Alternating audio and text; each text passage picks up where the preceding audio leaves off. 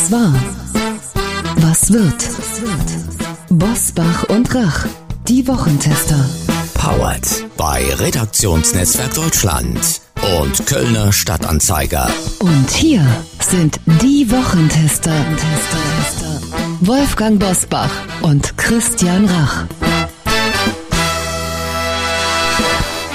Hallo und herzlich willkommen, Christian Rach hier aus Hamburg. Aus Bergisch Gladbach meldet sich ebenfalls mit einem herzlichen Willkommen Wolfgang Bosbach. Zwei unangepasste Typen mit Ausrastpotenzial sind uns heute einen Klartext wert. Zwei Männer, die seit dieser Woche vor den Trümmern, könnte man fast sagen, ihrer Karriere stehen. Der eine war schon häufig unser Gast, Boris Palmer, der Tübinger Oberbürgermeister und grüne Rebell ist dieses Mal ganz offensichtlich über das Ziel hinausgeschossen, als er Demonstranten, die ihm Nazi raus zuriefen, mit einem Judensternvergleich schockierte und bei einer Migrationskonferenz mehrfach das N-Wort sagte. Der andere ist einer der bekanntesten Schauspieler und Filmproduzenten in Deutschland, Till Schweiger. Zahlreiche Filmschaffende werfen Schweiger neben zu viel Alkoholkonsum ein, Zitat, Klima der Angst am Filmset vor. Kulturstaatsministerin Claudia Roth fordert deshalb eine lückenlose Aufklärung. Wir ordnen beide Fälle für Sie ein. Was war, was wird heute mit diesen Themen und Gästen? Auf dem Prüfstand der Wochentester. Verdacht der Vetternwirtschaft. Welche Konsequenzen muss Robert Habeck aus den Vorwürfen gegen seinen Energiewendemanager ziehen? Gesprächsbereitschaft. Verkauft sich der Rechtsstaat an die letzte Generation? Auszeit hat der grüne Rebell Boris Palmer gerade seine politische Karriere zerstört. Heute zu Gast bei den Wochentestern Sven Plöger. Der Diplom-Meteorologe und ARD-Wetterexperte warnt in seinem neuen Buch. Zieht euch warm an, es wird noch heißer. Bei den Wochentestern verrät er, was er von der letzten Generation hält und warum wir beim Klimaschutz nur langsam vorankommen. Stella Bettermann. Die Bestseller-Autorin hat eine Gebrauchsanweisung für den Strand geschrieben, warum sie unsere größten Sehnsuchtsorte sind und welche Strände sie empfiehlt. Heute bei den Wochentestern. Und auch heute wieder mit dabei unser Redaktionsleiter Jochen Maas, der sich immer dann zu Wort meldet, wenn wir ein klares Urteil abgeben sollen. Hallo aus Köln, herzlich willkommen, liebe Hörerinnen und Hörer der Wochentester. Lasst uns zum Auftakt über einen unserer erfolgreichsten Filmemacher, Regisseur und Schauspieler sprechen, dem gerade erst mit Manta Manta zweiter Teil ein neuer Kinoerfolg gelungen ist. Er saß wegen der Premierenfeiern gerade erst doch ziemlich sichtbar derangiert bei Bettina Böttinger im Kölner Treff und nun hat er einen handfesten Skandal am Hals. Zahlreiche Filmschaffende haben dem Spiegel von einem Zitat Klima der Angst am Filmset von Till Schweiger berichtet. Von mutmaßlicher Schikane und Gewalt ist die Rede und von viel zu viel Alkohol, den Schweiger regelmäßig trinken soll und der ihn wohl völlig unberechenbar mache. Till Schweiger hat die Vorwürfe über seine Anwältin zurückgewiesen und auch wir können und werden nicht darüber richten, denn keiner von uns hat bislang mit ihm gedreht. Trotzdem die Frage an euch, weil ihr ihm sicherlich bei der einen oder anderen Veranstaltung mal begegnet seid und natürlich auch, weil ihr die Machtstrukturen und Charaktere in Hochleistungsjobs kennt. Ähm, fangen mit Wolfgang Bosbach an. Herr Bosbach, Sie haben der Bild mal vor einigen Jahren ein Doppelinterview mit Til Schweiger gegeben, kennen ihn also näher als unsere Hörerinnen und Hörer. Wie haben Sie Til Schweiger erlebt? Oder treffen Sie ihn ab und zu noch mal oder eher selten? Also alle, die jetzt auf eine spannende Geschichte hoffen, muss ich total enttäuschen. Äh, bis zu diesem Zeitpunkt kannte ich Till Schweiger, natürlich wie Millionen andere auch, aber wir sagen oft, wenn wir jemanden aus Film und Fernsehen kennen, wir kennen ihn. Nein, wir kennen die Leute nicht. Wir erkennen sie. Man lernt Menschen erst kennen, wenn man ihnen persönlich begegnet. Das war sensationell unspektakulär. Es war bei Till Schweiger zu Hause in Berlin und er war ein netter Gastgeber, er war freundlich, er war höflich, er war aufgeschlossen, überhaupt keine Starallüren. Er hat sich auch viel mehr Zeit genommen, als äh, ursprünglich verabredet worden war. Also das Ganze war unfassbar unspektakulär. Mehr kann ich dazu gar nicht sagen. Interessanter war die nächste Begegnung. Er hatte mich mal eingeladen, ihn in Mallorca auf seiner Finca zu besuchen. Da bin ich auch gewesen, gemeinsam mit meiner ältesten Tochter Caroline. Es war ein in jeder Hinsicht schöner, füge hinzu, auch feuchtfröhlicher Abend.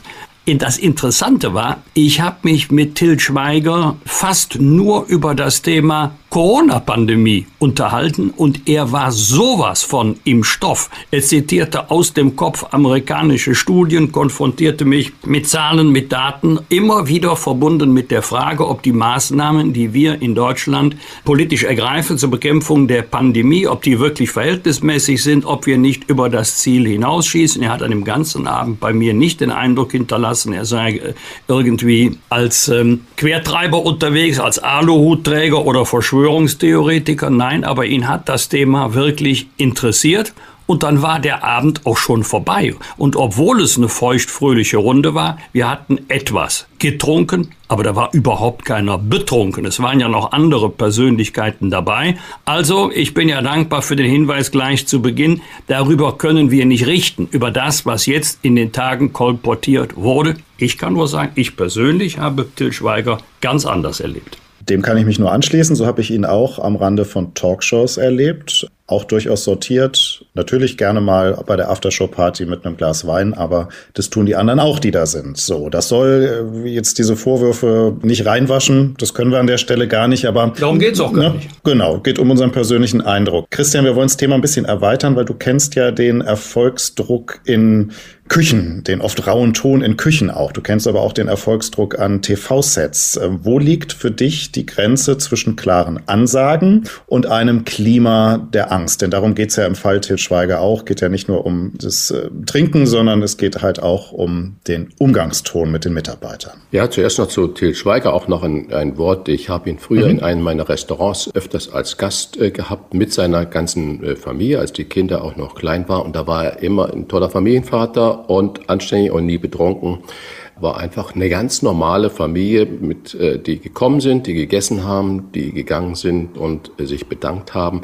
Auch sonst mal bei Fernsehpreisen äh, oder sonstiges, wo man sich begegnet, kann ich persönlich überhaupt nichts Negatives sagen.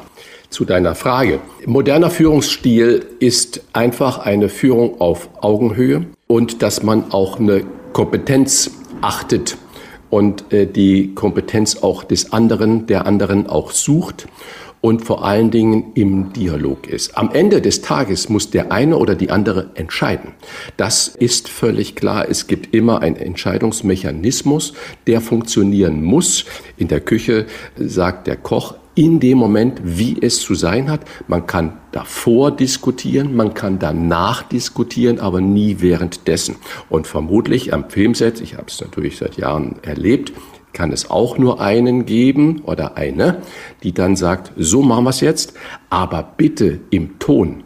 Keine Schreierei, keine Bedrohung, keine äh, ängstlichen Situationen. Das ist genau wie der Professor, der an der Uniklinik lehrt, wenn die Halbgötter in Weiß. Diese Zeiten sind vorbei. Das gab es ja früher. Der CEO, der alleine im Aufzug in Wolfsburg nach oben in die oberste Etage fährt, diese Zeiten müssen vorbei sein. Dieser Status, dieses Unantastbare, das sollte der Vergangenheit angehören und erst recht an einem Set, wo man eigentlich Leben oder abbildet oder wo man Geschichten erzählt, um den Leuten irgendwie eine andere Realität darzustellen. Wenn diese Realität aber umschwängert ist von Angst und von Erniedrigung, dann läuft da was grundsätzlich verkehrt. Das heißt, dieses ähm, Verständnis, was der ein oder andere Regisseur hat, bei Dieter Wedel gab es ja diese, diese Diskussion damals auch, ähm, man kann Emotionen nur gut darstellen, wenn auch die Emotionen am Set so richtig hochkochen, ist, ist ein falscher Blick darauf meines Erachtens, ja, ein guter Schauspieler, eine gute Schauspielerin sind diejenigen, die sich vollkommen in diese Rolle hineinversetzen können, die diese Rolle annehmen, die dann das spüren und das fühlen. Da muss aber nicht ein Regisseur oder eine Regisseurin mit einer Peitsche dastehen und sagen, jetzt muss ich da mhm. aber dein Gefühl sehen. Natürlich, Motivation ist das A und O, aber der Chefarzt, der wirklich immer noch vorweg mit wehendem weißen Kittel durch die Flure läuft läuft und hinter ihm mit drei Meter Abstand die gesamte Entourage kommt. Der hat die Zeichen der Zeit nicht erkannt und sein Institut wird sich auch so nicht halten können, weil dann die Talente natürlich abwandern. Und äh, beim Film oder am Filmset ist es genauso. In jeder Küche ist es so, man muss die Talente fördern und das geht nur, indem man die Stärken nutzt und die Schwächen weiterentwickelt. Und das Ganze natürlich schon mit einer Leine, aber mit einer Leine, die auch Spielraum lässt. Dann danke ich euch beiden für diesen Auftakt zu Till Schweiger. Wir sprechen gleich noch über einen anderen Mann, der gerne mal übers Ziel hinausschießt in den Themen der Woche. Mit denen starten wir jetzt. Wie war die Woche? Wolfgang Bosbach und Christian Rach sind die Wochentester. Wochentester. Wolfgang, wir haben immer äh, wunderbare Gespräche mit ihm geführt, dem Tübinger Oberbürgermeister Boris Palmer. Und er hat jetzt für ein Eklat gesorgt, weil er das N-Wort auf einer Migrationskonferenz und auch im Beisein eines schwarzen Studenten verwendet hat. Und weil er sich mit dem Begriff Judenstern mit den Opfern des Holocaust verglichen hat, als er von Demonstranten mit Nazi-Rausrufen empfangen wurde. Palmer trat kurz darauf bei den Grünen aus und meldete sich krank. Er will auch seine Familie schützen, war original Zitat von ihm. Nun will er eine politische Auszeit nehmen und sich offenbar wegen seiner unkontrollierten verbalen Ausbrüche beraten lassen. Ich glaube, er sagte, er macht vier Wochen eine Auszeit. Wolfgang, ist Boris Palmer dieses Mal zu weit gegangen? Oder wird das wieder unglaublich hochgekocht von der Welle der Aufgeregten und wird seine selbstgewählte Auszeit auch zum Aus seiner Karriere führen? Was ist deine Einschätzung? Äh, nein, eindeutig nein. Nach den vier Wochen wird er wahrscheinlich eine Talkshow-Tournee beginnen, wird sich überall als geläutert darstellen. Das wird ihn dann eher noch sympathischer als unsympathisch machen. Das ist nicht das Aus seiner Karriere. Er ist ja erst vor kurzem zum dritten Mal Übrigens als Einzelbewerber, als, nicht als Kandidat der Grünen zum Oberbürgermeister in Tübingen gewählt worden. Da ist er übrigens nach wie vor populär. Zu weit gegangen würde ich sagen, ja, das war mehr als nur ungeschickt, aber Skandal wäre mir persönlich eine Etage zu hoch. Denn das ist ja das Gefährliche, wenn Schnipsel gezeigt werden von Handyaufnahmen. Man weiß nicht, was war davor, was war dahinter so wie bei Zugriffen der Polizei auch. Da wird ja immer nur ein Ausschnitt gezeigt. Hier gibt es allerdings verschiedene Varianten und auch Varianten, die den ganzen Vorgang zeigen, also den gesamten Wortwechsel. Dann sieht es schon anders aus, als wenn man nur den kurzen Schnipsel hört oder sieht. Was völlig daneben war, ist der Nazi-Vergleich mit dem Judenstern. Im Übrigen alle Nazi-Vergleiche gehen daneben. Das, ich ich kenne noch keinen Nazi-Vergleich, wo man hätte sagen können, ja, das lässt sich miteinander vergleichen. Du kannst niemanden mit Hitler vergleichen und nichts mit dem Holocaust. Das war sozusagen der Kardinalfehler von äh, Boris Palmer. Ich glaube, dass ihm das auch mehr leid getan hat als der erste Teil der Debatte. Füge allerdings hinzu, wenn ich Oberbürgermeister bin, dann trage ich eine besondere Verantwortung, auch für mein Verhalten, für meine Sprache, auch wenn es jetzt nicht in einem kommunalpolitischen Kontext war. Dann stehe ich im Mittelpunkt des öffentlichen Interesses. Dann muss ich mich im Zauber halten. Daran hat es im Moment, jedenfalls in dieser Situation, Boris Palmer gefehlt. Ich glaube, das würde er selber auch so einsortieren. Er hätte viel kühler, viel ruhiger reagieren müssen und ähm, die ganzen Schreihälse, die sich da um ihn aufgebaut hatten mit dem Spruch Nazis raus, da musst du wortlos dran vorbeigehen. Das ist egal, was du sagst oder was du machst. Die rufen weiter Nazis raus. Manchmal ist es besser, überhaupt nicht zu reagieren. Das hat dann mehr Eindruck, als wenn man sich auf verbale Scharmützel einlässt. Bundesverkehrsminister Volker Wissing von der FDP hat sich in dieser Woche mit Aktivisten der letzten Generation zu einem zweistündigen Gespräch getroffen. Mitte Mai Fortsetzung. Nach dem Gespräch lobten die Klimakleber das Treffen als konstruktiv und ergiebig. Es gibt Stimmen wie die des FAZ-Kommentators Reinhard Müller, der in dem Gespräch die Gefahr sieht, dass sich der Rechtsstaat verkaufe. Das Treffen sei eine unselige Tradition, die weit über Angela Merkels Anerkennung der freitags streikenden Schüler durch einen Empfang im Kanzleramt hinausgeht. Zitat Ende. Christian, Hat sich da Bundesverkehrsminister Volker Wissing politisch erpressen lassen? Hat er sich vergaloppiert oder handelt er strategisch klug? Erstens weiß ich gar nicht, was der Reinhard Müller mit Tradition meint. Was ist denn die Tradition? Dass man miteinander spricht, dass auch Gruppen miteinander sprechen, wo man das zuerst mal gar nicht vermutet. Das ist das eine. Also was heißt Tradition? Und äh, wenn ich jetzt zuerst mit Fridays for Future anfange, ich glaube, diese Weckruf für die gesamte Bevölkerung, dieser Weckruf, der uns gezeigt hat, dass unsere jungen Menschen einfach nicht alles mehr mitmachen und nicht alles erdulden und nicht sagen, die Altvorderen werden es schon richten, sondern dass sie selber versuchen zu handeln und das Zepter des Handelns auch in die Hand zu nehmen und dass Angela Merkel darauf reagiert hat, wenn sie die Zehntausenden gesehen hat, die da freitags auf die Straße gegangen sind war absolut richtig. Und wir leben ja an einem Zeitalter der, ich, ich sag's mal, äh, Nachrichtenmüdigkeiten. Zu viele Katastrophen bestimmen die Botschaften und es nur negative Botschaften. Es wird über Zorn geredet. Negative Emotionen klicken viel mehr.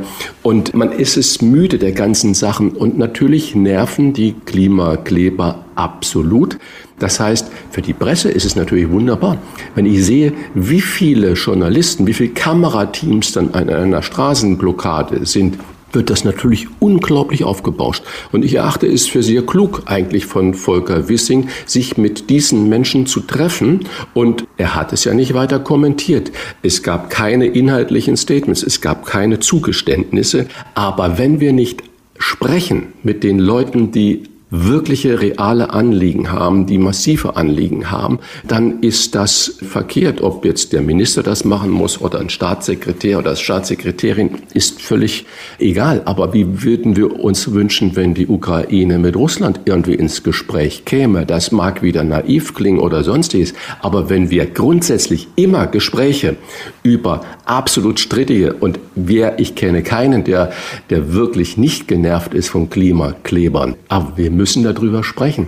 Und äh, das ist das eine. Und das andere ist, Erpressung kann ich auch nicht sehen. Äh, die Polizei reagiert ja, und da sagen sogar die Klimakleber, in meisten Fällen, in 99 Prozent der Fälle umsichtig und schützt diese jungen Menschen im Sinne von den Attacken von den Autofahrern. Und äh, das ist, glaube ich, ein richtiges Umgehen. Wir müssen aber aufhören, das in der Presse so hoch zu hängen und aus jedem kleinen Festkleben auf der Straße gleich sämtliche Dominanzthemen der Nachrichten zu generieren. Nein, es ist richtig, dass der Wissing gesprochen hat. Es ist richtig, dass er nicht sagt, ja, die haben jetzt das und das erreicht, aber nur der Dialog entschärft die Situation.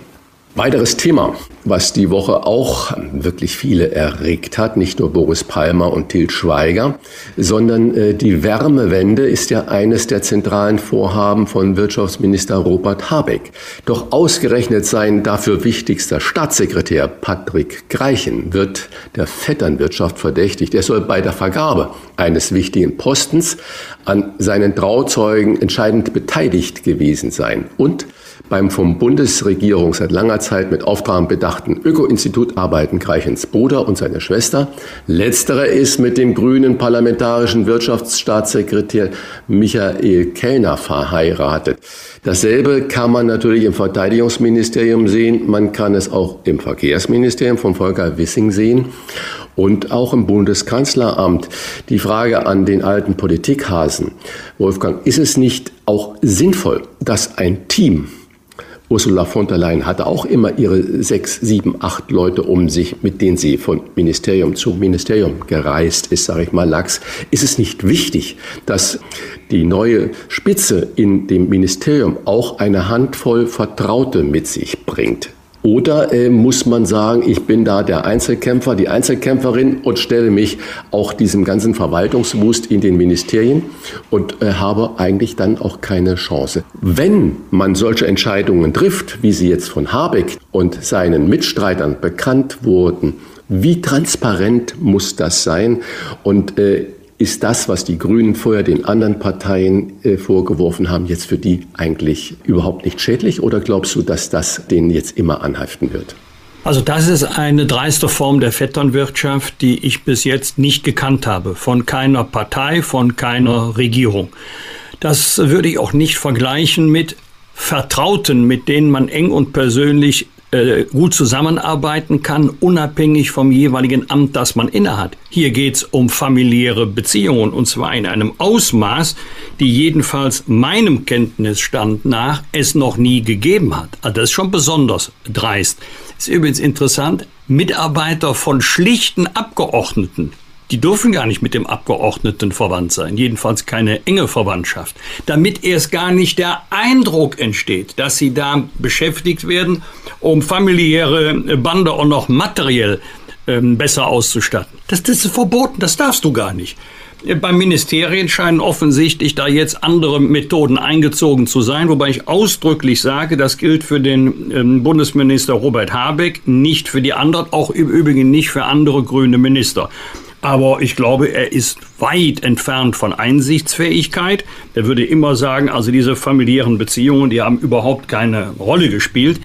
Ich wundere mich nur, wie ruhig jedenfalls die meisten Medien sind. Ich wette, wenn ein Sozialdemokrat oder ein Christdemokrat an der Spitze eines Ministeriums in gleicher Weise verfahren wäre, ein Sturm der Entrüstung würde über das Land fegen. Das könnte für den Minister oder die Ministerin gar nicht gut gehen. Mittlerweile ist es sogar noch doller, denn man muss wissen, dass die Grünen ja den ihnen zugeneigten vorpolitischen Raum mit Millionen fördern. Ich nehme mal als Beispiel die ARD-Tagesthemen vom 15. März. Da wird ein Dr. Matthias Sandrock interviewt. Da geht es um Wärmepumpen, äh, Klimapolitik und so weiter. Also Ingo Zamparoni war da sehr tapfer und hat dagegen gehalten. Ich weiß übrigens gar nicht, ob Zamparoni wusste, wen er da im Studio vor sich hatte. Vorgestellt wurde er als Experte vom Hamburg-Institut, das in Energie- und Umweltsektor berät und forscht. Nie erfahren haben die Zuschauerinnen und Zuschauer, dass dieses Institut mit hohen Beträgen, mit sechsstelligen Beträgen, gefördert wird vom Bundeswirtschaftsministerium. Und natürlich hat der Dr. Sandrock in diesem Interview Robert Habeck und seine Politik gelobt. Was soll er denn sonst machen? Man stelle sich nur einmal vor, er kassiert Hunderttausende vom Ministerium und fängt dann an, in den Tagesthemen die Politik zu kritisieren. Das kann er gar nicht. Also er könnte es schon, aber wirtschaftlich höchst unvernünftig. Das heißt, liebe Leute in den Medien, vor allen Dingen im öffentlich-rechtlichen Rundfunk, sagt doch dem Publikum, wen ihr da interviewt, dann kann das Publikum die Antworten auch richtig einordnen. Also generell, äh, sobald familiäre Verbindungen sind, muss man sie von Anfang an öffentlich machen. Und, das ist ja äh, hier alles öffentlich, Christian. Hier ist ja, nichts ja, geheim ich will, ich will es nur, dass man es nochmal einordnen kann. Äh, wenn ich jetzt sehe, Bruder und Schwester beim Öko-Institut, die Schwester verheiratet mit einem anderen Staatssekretär und dann hat man das vorher ja gewusst, das könnte gefährlich sein. Und dann sagt man, okay, die sind aber nicht dann, wenn es um Besetzungen nachfolgender Stellen geht, sind die nicht involviert. Dafür legen wir unsere Hand ins Feuer.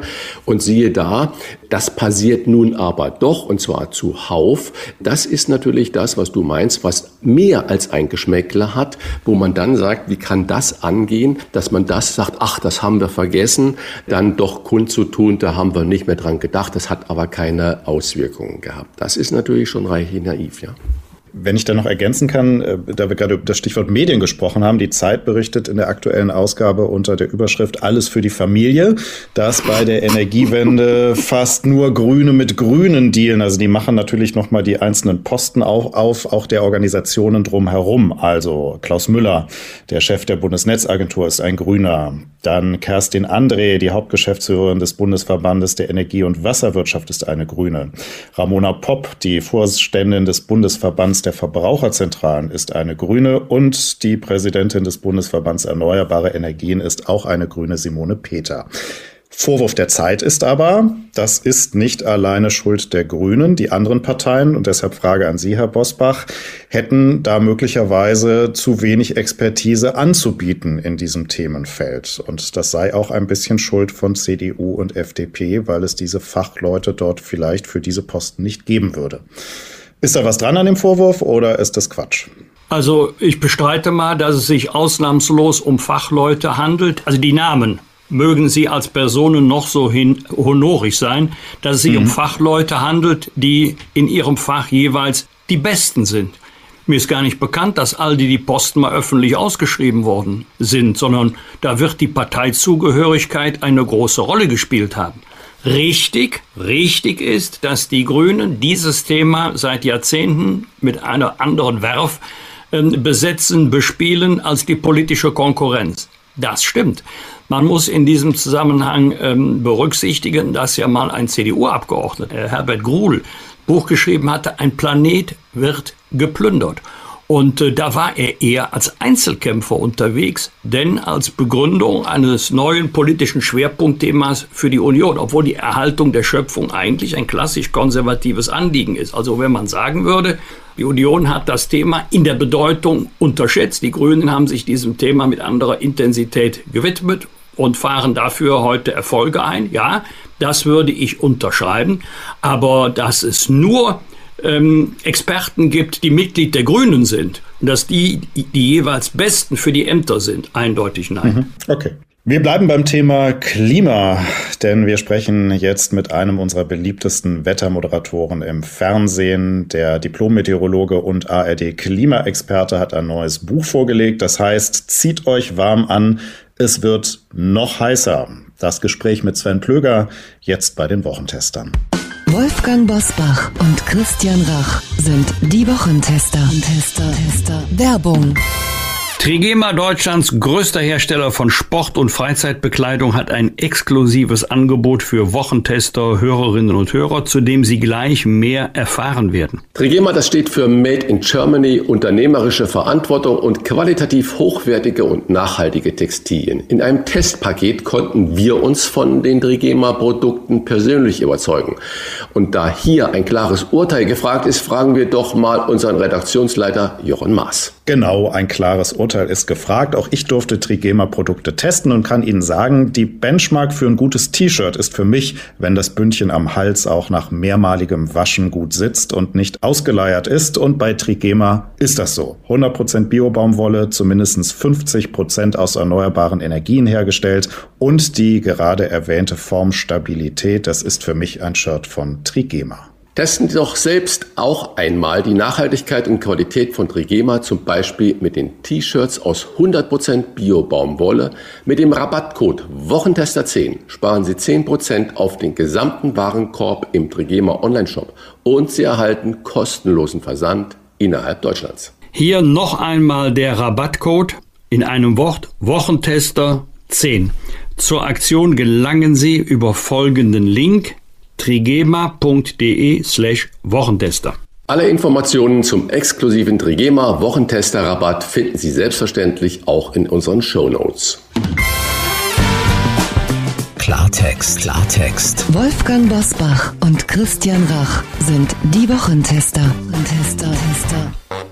Vor drei Jahren landete er mit seinem Buch Zieht euch warm an, es wird heiß, einen Bestseller. Dann kam 2021 die Flutkatastrophe im Ahrtal und das Dürrejahr 2022 mit Wasserknappheit, Waldbränden und Hitzewellen. Und es kam neben der letzten Generation die Ampelkoalition, unter anderem mit dem Streit über E-Fuels, Wärmepumpen und Atomkraft. Wir versuchen ein bisschen Licht zu bringen in die Debatte über die richtigen Rezepte gegen die Erderwärmung mit dem Diplom-Meteorologen Sven Plöger und seinem neuen Buch Zieht euch warm an, es wird noch heißer. Herzlich willkommen bei den Wochentestern. Ja, ich grüße Sie. Hallo Herr Bosbach, hallo Herr Rach, guten Tag. Herr Plöger, ich zitiere aus Ihrem aktuellen Buch. Sie fragen dort rhetorisch, was tun die meisten Regierungen und viele von uns privat? Ende. Ihre Antwort, wenig bis nichts. Lieber erstmal abwarten. Statt Probleme anzupacken und die noch verbleibende Zeit zu nutzen, reden wir uns lieber die Welt schön. Das klingt aber doch ziemlich äh, pessimistisch und schon auch ein bisschen nach Apokalypse, die die letzte Generation ja auch so heraufbeschwört oder auch herbeiredet. Tun wir wirklich so wenig gegen diesen Klimawandel? Handelt die Regierung und wir alle persönlich viel zu wenig? Also bezogen auf das, was da uns bevorstehen könnte, tun wir tatsächlich zu wenig. Bezogen auf die Vergangenheit merkt man natürlich, dass sich äh, bei vielen Menschen, auch bei vielen Regierungen, was regt. Das heißt, das Thema gewinnt an Fahrt, gewinnt an Bedeutung. Und äh, Sie haben jetzt gerade einen Satz aus einem Buch zitiert, was ganz schön lang ist. Ich bin weiterhin sehr glücklich mit diesem Satz, aber deswegen gibt es das Buch drumherum natürlich auch noch, um eben dann von dieser Position aus äh, irgendwie in einen Optimismus zu kommen. Und zwar einen begründeten Optimismus. Das ist überhaupt immer mein Ziel. Wenn man eine schwierige Situation hat, die haben wir jetzt seit mehreren Jahrzehnten erkennbar. Wir erleben heute die Veränderung, die uns die Wissenschaft vor 30, 40 Jahren gesagt hat.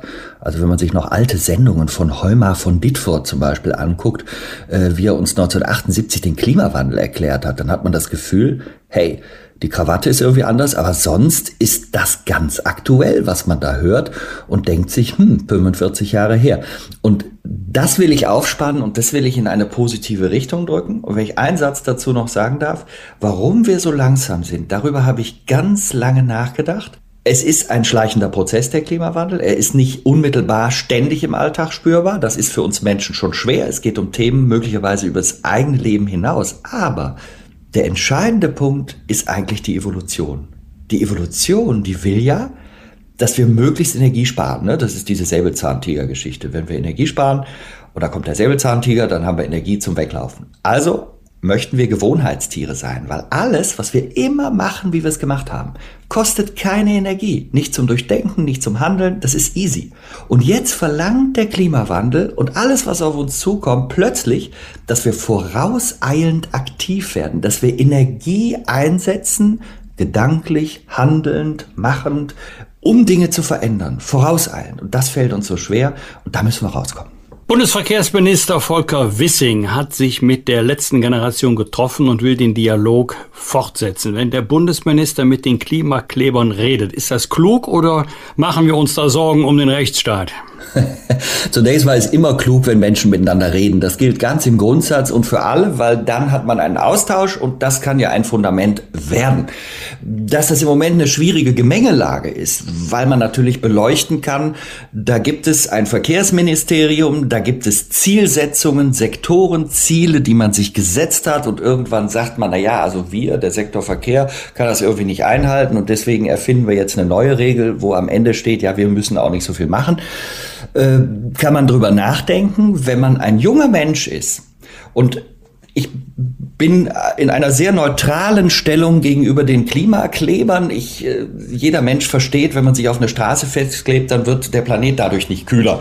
Also das ist ein offensichtlich erstmal nicht erkennbarer Zusammenhang. Aber ich verstehe wirklich junge Menschen oder auch ältere Menschen, die einfach sagen, die ganze Gesellschaft ist bezogen auf das, was uns da bevorsteht, derart bräsig und noch in ihrer eigenen Wunschwelt verhaftet, die sich mittlerweile immer mehr von der Realität unterscheidet, was schwierig ist. Wenn wir in dieser Gemengelage sind und dann sehen viele Menschen, dass sich einfach nichts ändert und man sich immer wieder die Welt schönredet, dann verstehe ich, dass man sich irgendwas überlegt, um Aufmerksamkeit zu erreichen. Alle Demos, auch früher, wir müssen ja nur, als wir alle drei noch jung waren, äh, uns überlegen, wie wir da möglicherweise demonstriert haben. Die Demos gegen die Atomkraft damals in den 70ern und 80ern, das waren ja auch äh, Demos, wo man sagte, was soll das eigentlich? Das ist ja bezogen auf die Sachfrage gar nicht unbedingt schlau. Am Ende bin ich der Meinung, dass ich, dass, dass, dass eine Aufmerksamkeit geschaffen werden muss. Ob das jetzt so passiert, Weiß ich nicht, aber dass man miteinander redet, ist gut. Ich übrigens, wenn ich eine Verwunderung noch zum Ausdruck bringen darf. Also, wenn da so ein Klimakleber sitzt, dass man sich im Alltag aufregt, wenn der im Weg sitzt und ich kann nicht dahin, wo ich hinkommen will, das kann ich gut verstehen. Dass man aber sich zum Beispiel in der Zeit unserer Energie Krise, die wir ja nun mal haben mit der großen Teuerung, sehr wenig darüber aufgeregt hat, dass sich die Preise an der Tanksäule nahezu verdoppelt haben und sich sehr reiche Konzerne sehr viele Übergewinne einstecken konnten und wir als Gesellschaft gegen so etwas überraschend wenig protestiert haben, während wir über einen Klimaschaden, der da ja nun vor unseren Augen sichtbar wird, und das Handeln von jungen Menschen uns sehr stark aufregen, da habe ich mich dann auch gefragt, wie eigentlich diese Verhältnisse zustande kommen.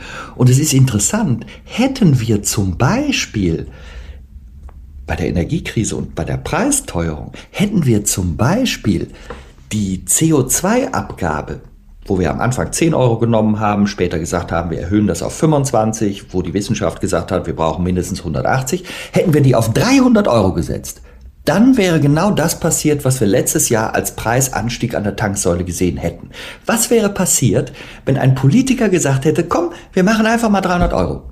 Und dann hätten wir an den Preisen an der Tankstelle diese Preise von heute gesehen. Ich glaube, das Land wäre vor lauter Aufregung zerfallen.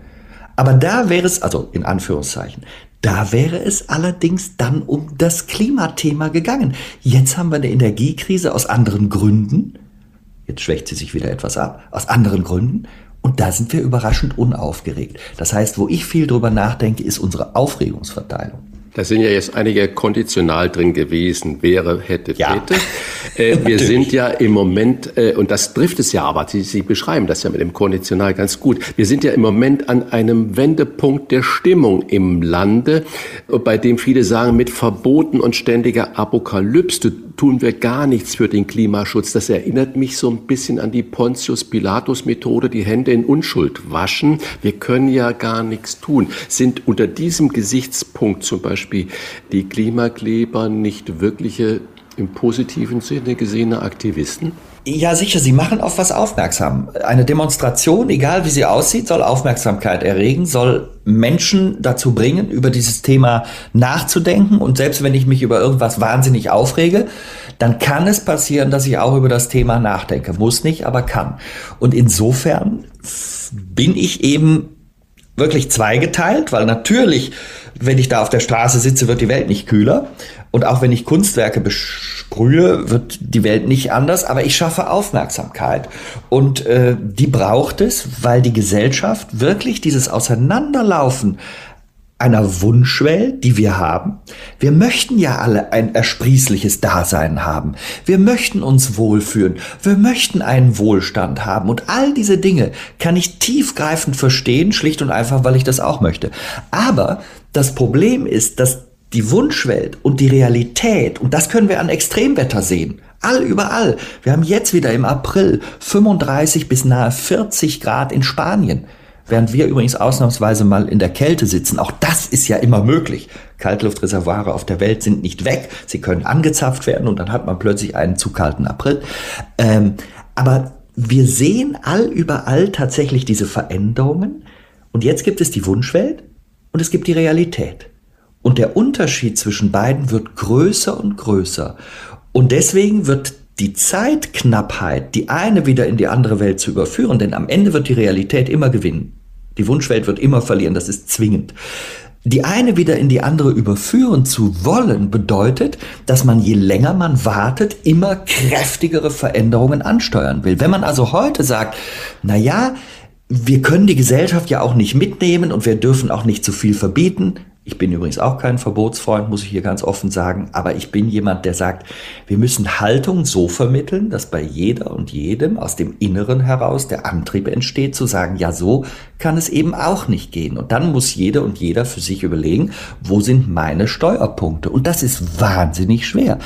Aber am Ende müssen wir diese beiden Welten zusammenbringen. Und wenn das durch reine Freiwilligkeit, durch reine Einsicht nicht geht, müssen wir uns überlegen, womit agieren wir. Das sind Anpassungsmaßnahmen an den Klimawandel auf der einen Seite. Das sind Verhaltensänderungen, die tatsächlich notwendig sind. Was macht man freiwillig, was macht man nicht? Wenn man in die Geschichte geht, hat man gesehen, ganz vieles bei Freiwilligkeit heißt immer, ja, dann machen wir das mal freiwillig. Am Ende sieht man, man macht es nicht und staunt, dass man dann eben natürlich auch keinen Erfolg erzielt. Und der dritte für mich wichtige Punkt, denn ich bin weder Missionar noch Ideologe noch Zeigefingermensch. Ich will ja eigentlich nur immer Wissenschaft übersetzen. Der dritte so wichtige Punkt ist für mich auch zu überlegen, wo haben wir technische Möglichkeiten? Also was können wir beispielsweise mit Wasserstoff machen? Was können wir mit Kernfusion machen, wenn wir sie denn könnten. Aber nicht, um mir die Technik schön zu reden, sondern um sie zu erklären, ihre Chancen, aber auch ihre Unmöglichkeiten zu beleuchten, sodass wir aus diesem Dreiklang Anpassung, Verhaltensänderung, Technik nachher etwas rausbringen, wo wir das Maximale erreichen, um unseren Horizont unseren Wunschwelt wird deckungsgleich mit Realitäthorizont zu erweitern. Denn lustigerweise ist genau heute, das ist mir gestern aufgefallen, heute ist der German Overshoot Day. Das ist der Tag, äh, wo wir die nachwachsenden Ressourcen dieser Welt verbraucht hätten, wenn alle Menschen auf dieser Welt leben würden wie wir Deutschen. Also das ist ein Tag, der sollte nicht vor dem 31. Dezember sein, der ist am 4. Mai. Das heißt, wir sind nicht nachhaltig. Und das geht auf Dauer nicht. Das weiß jedes Kind. Man darf nicht jedes Jahr 1,8 Erden verbrauchen oder wir Deutschen drei im Sinne der nachwachsenden Ressourcen. Also müssen wir es ändern. Wir brauchen eine Transformation. Sonst geht Wunschwelt und Realität immer weiter auseinander. Und irgendwann gibt das ein wahnsinnig großes menschliches Leid oder eben auch wahnsinnig hohe Kosten, die wir dann alle gemeinsam irgendwann nicht mehr werden tragen können. Und die Folgen möchte ich mir davon nicht ausrechnen. Und deswegen versuche ich ja. immer, hey, es gibt Möglichkeiten. Sie haben gerade die beiden Stichworte Wasserstoff und Kernfusion schon selber genannt. Lassen Sie uns nach dem Aus für die letzten deutschen äh, drei Kernkraftwerke zuerst über die Kernfusion sprechen. Kohle statt Atomstrom. Ist die Rechnung wirklich umweltfreundlich? Äh, wenn man das so aufstellt als Satz, ist sie natürlich nicht umweltfreundlich, weil man mit Atomstrom äh, natürlich weniger Emissionen hat. Übrigens nicht gar keine, weil man natürlich äh, Dinge auch äh, zum Kernkraftwerk transportieren muss, wieder wegtransportieren muss. Man muss ein Kernkraftwerk bauen und so weiter. Aber das gilt auch für alles andere. Insofern ist natürlich, was das angeht, die Atomkraft, die Kernkraft zunächst einmal äh, klarerweise eine Kraft, die weniger CO2 freisetzt. Jetzt muss man sich einige Dinge aus meiner Sicht überlegen. Sie haben jetzt gerade, Herr Bosbach, gesagt, Kernfusion. Was wir ja bisher machen, ist Kernspaltung. Kernspaltung. Ne? Das ist das, was wir machen. Und deswegen haben wir ja auch ziemlich viel Abfall, äh, mit dem wir weltweit nicht wissen, wie wir damit umgehen sollen. Aber wir, wir forschen ja auch an der Technologie Kernfusion. Unbedingt. Also ich will kurz die beiden Dinge auseinanderhalten, damit wir da eine Klarheit verschaffen. Wenn wir also kurz das tun und überlegen, was wir jetzt machen, dann steht die Kernspaltung im Mittelpunkt. Und da hat sich Deutschland, das ist ja auch ein interessanter Weg, Ausstieg aus dem Ausstieg, aus dem Ausstieg aus der Kernkraft, wenn wir es so wollen, politisch, ähm, nun entschieden rauszugehen. Jetzt gibt es wieder Kräfte, die sagen, ja, ist das denn vernünftig in dieser Zeit? Ähm, dann sage ich zum einen, all die Diskussionspunkte, ob das die Kosten sind, ob das die Versicherung eventueller Schäden ist, ob das die, äh, der Umgang mit den Brennelementen, also mit dem Abfall ist, ob das der Rohstoff ist, also das Uran, was wir ja nun mal zum Spalten brauchen, ist ja sehr endlich, also da kommen wir in einen Horizont, das ist irgendwo äh, in ein bis zwei Jahrzehnten bereits erschöpft, würden wir in dem Ausmaß, das wir dann brauchen, ähm, die Kernkraft betreiben. Also all diese Punkte. Ein großer Punkt für mich war aber auch letztes Jahr zum Beispiel Frankreich. Warum hat Frankreich im letzten Jahr ständig deutschen Strom gekauft? Frankreich macht 80 Prozent der Stromerzeugung mit Kernkraft. Ja, weil sie ihre Kernkraftwerke nicht kühlen konnten, weil die Flüsse so heiß waren. Also das, das Wasser zur Kühlung war so hoch temperiert. Die äh, Wassermenge in den Flüssen, die Pegel waren unglaublich niedrig. Also mussten sie ihre Kraftwerke ausstellen oder auch runterfahren. Das Ergebnis war also, äh, deutscher Strom wurde aus Frankreich gekauft. Das zeigt mir auf, welche Gefahren dahinter liegen in einer wärmeren Welt. Und der wichtigste Satz ist natürlich, also von der Gesamtenergie, als wir das jetzt noch zum Schluss hatten in Deutschland, wurden gerade mal drei Prozent durch Kernkraft erzeugt. Das heißt, wenn man ernsthaft sagt, wir wollen mit dieser Form der Kernkraft Klimaschutz betreiben, weil das ist ja das, was vorgetragen wird, dann muss man auch klar sagen, dass man mehrere Dutzend Kernkraftwerke in Deutschland neu bauen muss, damit man diese Wirkung überhaupt erzielt. Diese Diskussion habe ich überhaupt nie gehört und äh, von daher ja, man darf über alles sprechen und nachdenken, aber daher halte ich persönlich, und das dürfen andere anders sehen, die Kernspaltung für unvernünftig. Die Kernfusion, da gibt es eine drollige, also Kernfusion ist, was die Sonne macht. Ne? Die Sonne, da werden Kerne so zusammengepresst, die das eigentlich nicht so möchten, äh, dass am Ende äh, Energie freigesetzt wird und das ist ziemlich viel Energie. Also nur mal so, ein Gramm Brennstoff das ist Deuterium und Tritium, wenn man das auf der Erde nachmacht. Ein Gramm Brennstoff bringt 90.000 Kilowattstunden. Das heißt also, das ist dasselbe wie 11 Tonnen Kohle verbrennen. Also 11 Tonnen Kohle verbrennen gleich ein Gramm Brennstoff. Also Kernfusion ist als Idee unglaublich faszinierend, hat dann auch, also Sonne nachmachen im Grunde, hat dann auch kaum Abfälle zur, zur Folge. Das ist nur ganz wenig und in 50 Jahren quasi wieder gut. Wir hätten vorstellungsmäßig einen Riesengewinn. Der Nachteil, Sonne nachmachen ist immer schwer. Die Sonne ist heiß, im Inneren 15 Millionen Grad und vor allen Dingen wir brauchen für so etwas einen Druck von 200 Milliarden Atmosphären. Und jetzt kann jeder sich schnell überlegen, aha, das ist viel, das kriegen wir wohl auf diesem Planeten nicht zustande. Und weil wir das definitiv nie zustande bekommen werden, müssen wir die Temperaturen hochsetzen. Das heißt, wir brauchen ein Plasma mit 150 bis 200 Millionen Grad. Und der Umgang damit ist sehr, sehr schwierig. Und deswegen ist es im Moment noch so auf dieser Welt, dass wir viel, viel mehr Energie reinstecken, als wir rausholen. Das ist im Grunde wie, wir wollen ein Feuerchen anzünden und dann halten wir ein Feuerzeug dran und dann brennt es kurz und dann geht es aber wieder auf, äh, viel mehr aus, weil die Scheitel eben nicht anfangen zu brennen. Also wir können es noch nicht. Wir haben so eine lustige Konstante. In den 50er Jahren hat man gesagt, in 30 Jahren sind wir so weit. In den 80er Jahren hat man gesagt, in den 30, äh, in 30 Jahren sind wir soweit. Heute sagen wir, in 30 Jahren sind wir soweit. Wenn sich diese Konstante mal verändern würde, habe ich mit der Kernfusion einen hochspannenden Ansatz. Ich finde es also sinnvoll, darin zu forschen. Aber ich renne auch immer mit meiner bis dahin Regel rum, die sagt also, wenn wir irgendwann mal eine technisch erheblich verbesserte Welt haben, wo wir agieren können, damit automatisch nachhaltiger sind, dann würde ich immer sagen, bis dahin, bis wir das geschafft haben, müssen wir natürlich die anderen Dinge, die wir im Blick haben, weiterhin machen. Aber Herr Blüger, darf ich da mal ganz kurz reingehen? ist eine spannende Idee. Ja, aber immer. Ganz kurz reingehen. Und, und zwar, das ist ja total ja. spannend, was Sie da sagen. Und mhm. mich wundert dann immer, wir sind das Land der Dichter, sehen wir schon lange nicht mehr, aber vielleicht noch ein bisschen der Denker. Und wir haben, wir haben ja in, in Deutschland keine Bodenschätze mehr. Sie haben das Problem von Uran angesprochen. Und alles richtig kann man nur mit großen Ohren zuhören. Aber wir haben ja in Deutschland auch diesen äh, deutsche Fusionsreaktor, heißt Wendelstein äh, 7X mhm. oder sowas, ja.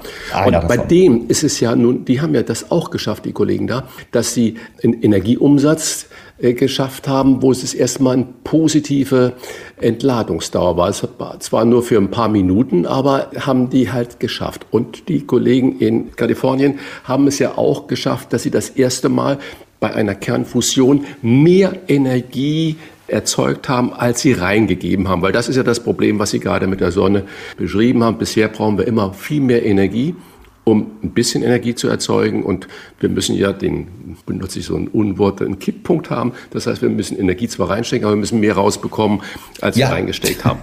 Um es mal ganz simpel ja. runterzubrechen. So, und dass das noch äh, lange dauert und Sie haben äh, gesagt, das ist natürlich schon länger bekannt ist, diese Technik, aber halt noch nicht die Effizienz da. Warum?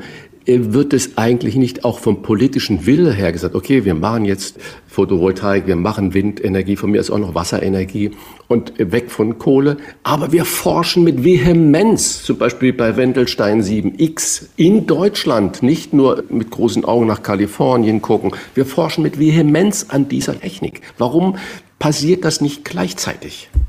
Es wird ja daran geforscht und es wird da auch Geld reingesteckt.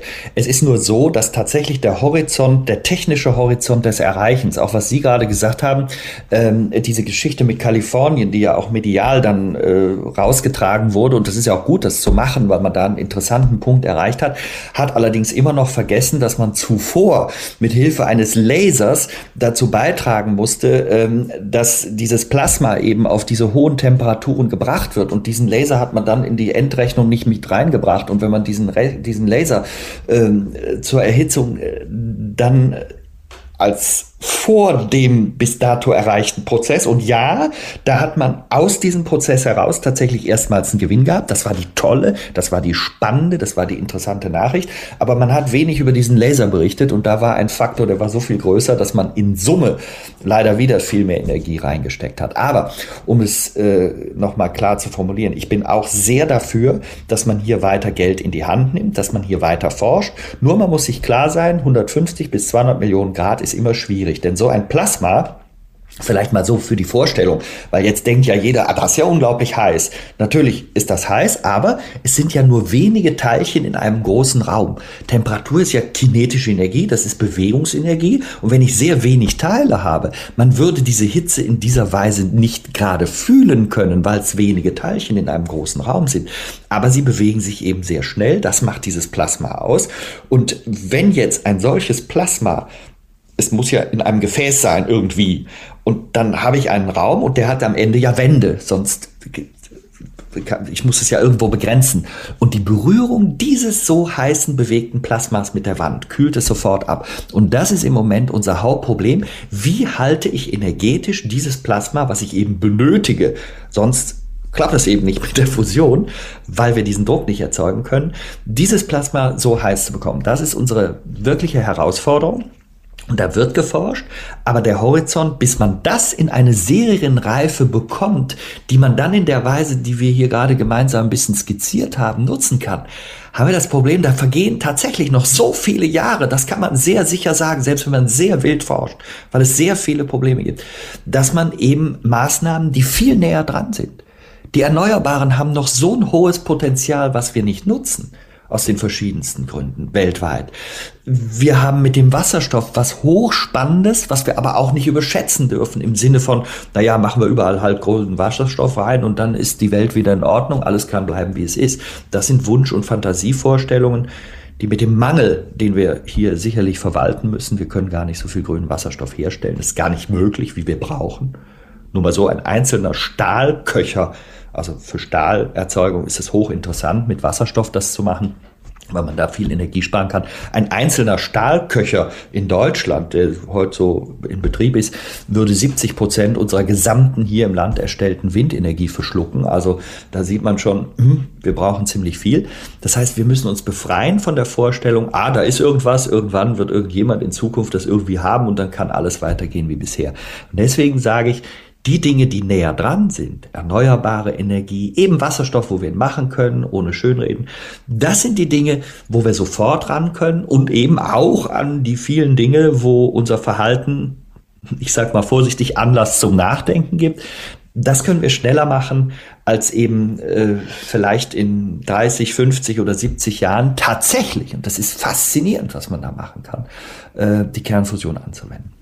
Die politische Debatte über das Thema wird gerade sehr emotional geführt, weil die Bürgerinnen und Bürger mittlerweile die Gewissheit haben, dass der Kampf gegen den Klimawandel auch teurer wird. Der Umstieg auf E-Autos als Beispiel, die Heizungspläne von Robert Habeck und so weiter. Ist da in der Kommunikation noch Luft nach oben für eine bessere, verständlichere Kommunikation? Das war ja fast eine rhetorische Frage, Herr Busbach. Ja, klar. Also wir machen, glaube ich, ganz viel so wie, also es ist nicht ausreichend gut, die Kommunikation. Das klappt nicht. Aber das ist wahrscheinlich immer so eine entstehende Kakophonie, wenn ganz viele Leute ganz viel Auffassung haben, Zielsetzungen haben, wenn es auch eine Koalition gibt, die im Moment äh, die Regierung ausmacht, wo ja nun bekanntermaßen äh, sehr verschiedene Blickwinkel innerhalb der Koalition parteibedingt existieren und dann hat man das typisch menschliche Gewurstel um eine Aufmerksamkeit und nachher ist die Kommunikation fällt nach hinten über. Da haben wir unglaublich viel Luft nach oben. Wir müssen auf die Dinge schauen, die wir wirklich intensiv verändern können. Wir müssen äh, die Realität betrachten. Richtet sich diese Kommunikation vielleicht viel zu sehr an diejenigen, die technikaffin sind, die ihre Thesen zum Klimawandel vorbehaltlos teilen würden und so weiter? Das ist zum Beispiel ein Kommunikationspunkt, den ich für ganz entscheidend halte. Wir haben eine unglaubliche Klarheit darüber und das haben wir an so einem schrecklichen Ereignis wie der Flutkatastrophe im Ahrtal 21 ja sehen müssen. Wir werden jetzt am Ende das menschliche Leid steht vorne, das ist völlig außer Frage. Aber wir werden am Ende auch hohe Kosten haben. Wahrscheinlich, die jüngsten Studien zeigen, 46 Milliarden Euro alleine für dieses Ereignis. Wenn wir jetzt die Welt aufmachen, gedanklich, wir gucken nochmal auf die Waldbrände, wir gucken auf die Hitzewellen. Hitze ist übrigens das gewaltigste Unwetter. Man kann es nur so schlecht fotografieren. Ne? Wenn ich eine Stadt in der Hitze fotografiere, habe ich schönes Wetter fotografiert. Das heißt, das ist uns oft gar nicht so klar, was das bedeutet. Wenn wir also tatsächlich dieses alles zusammennehmen, was da an Kosten entsteht, dann landen wir bei dem Punkt, und da gibt es ganz viele Studien von Ökonomen.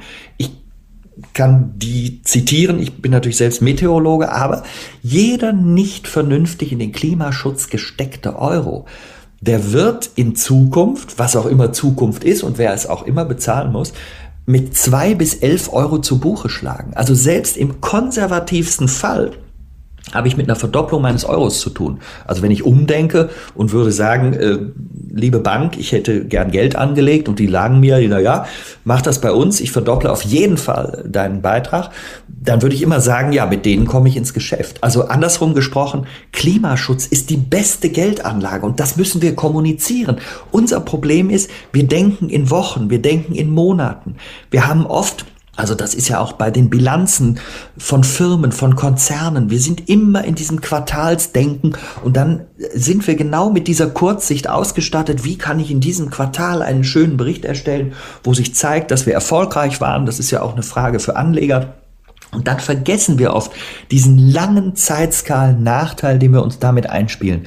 Und die Schäden, Klimaschäden, die sich entwickeln und die man sehr genau prognostizieren kann, die werden das eben alles auffressen. Und das müssen wir kommunizieren. Wir müssen kommunizieren, dass Kosten, die jetzt entstehen, sich später tatsächlich um das Mehrfache auszahlen. Wir müssen kommunizieren, dass wir verstanden haben, also ich bin ja kein Politiker, aber wenn ich es wäre, würde ich kommunizieren, dass man wirklich verstanden hat, dass es nicht sein kann, dass im Wesentlichen reiche Menschen den Klimawandel verursachen. Das kann man an den Zahlen sehr schön ablesen.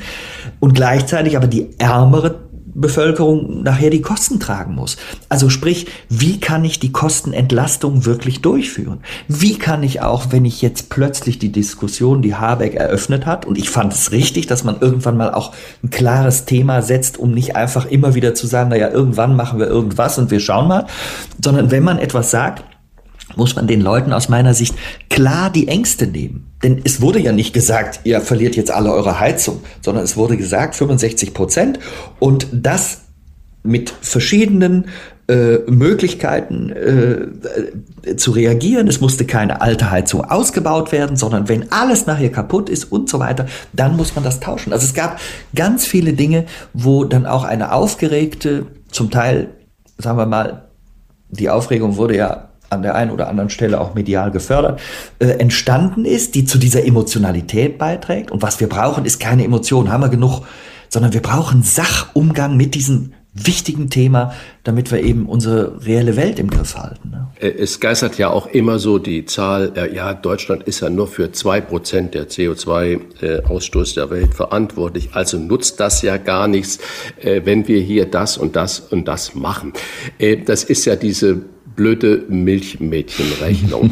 Und wir sprechen ja jetzt darüber, was die Politik macht. Aber lasse uns mal bitte konkret werden. Wie bekommt man denn die Mehrheit überzeugt, dass mehr persönliches Engagement eigentlich eine Lösung wäre. Weniger Mission und mehr konkreter Nutzen. Hätten Sie da Vorschläge, was kann denn jeder Einzelne und jede Einzelne tun in seinem privaten Leben, um zu sagen, ja, ich hab's erkannt.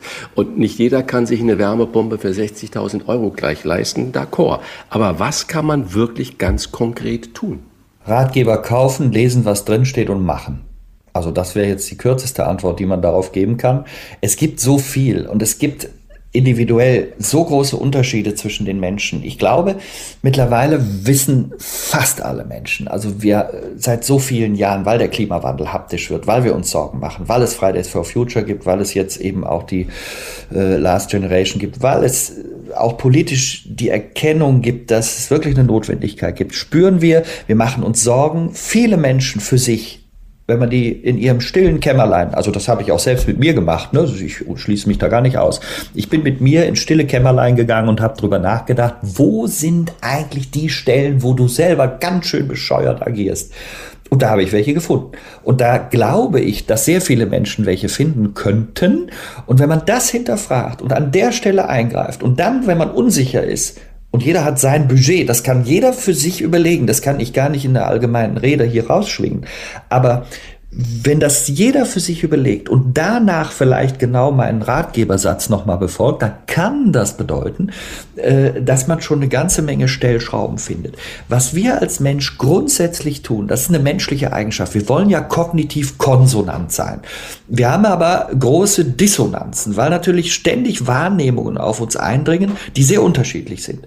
Und beim Klimawandel ist es die Wahrnehmung, meine Güte, wir kommen an eine Stelle, die wirklich uns ja, in große Sorgen bringt oder große Nöte bringt in Zukunft. Und wir wissen sehr genau, eigentlich müsste ich mein Verhalten ändern. Das weiß eigentlich jeder Mensch. Das ist, das ist in uns schon angelegt. Und an der Stelle werden wir kognitiv dissonant, weil wir wollen gerne nichts ändern. Wir wollen wie gesagt, die Evolution, die, die, die will ja, dass wir Energie sparen. Ne? Das ist diese Säbelzahntiger-Geschichte.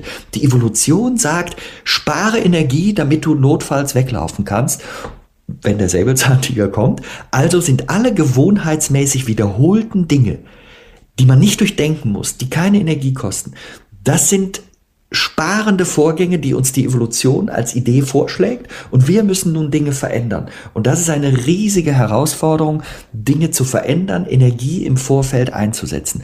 Und hier ist der Haken, weil wir dann anfangen, Sätze zu finden, die uns schützen, die uns kognitiv konsonant machen. Sie haben gerade, Herr Rach, diese 2%-Geschichte erzählt. Das ist eine der leichtesten Geschichten, die man erzählen kann. Deutschland allein kann die Welt nicht retten, wir imitieren 2%. Beides ist korrekt die Zahl stimmt und wir können allein die Welt nicht retten. So, und dann sagt man, ja gut, dann macht es doch alles auch keinen Sinn. Und das ist der Schlussfehler, weil, stellen Sie sich nur vor, jedes Land, wir haben ja 194, wir können es gedanklich mal auf 200 spielen, dann ist einfacher zu rechnen.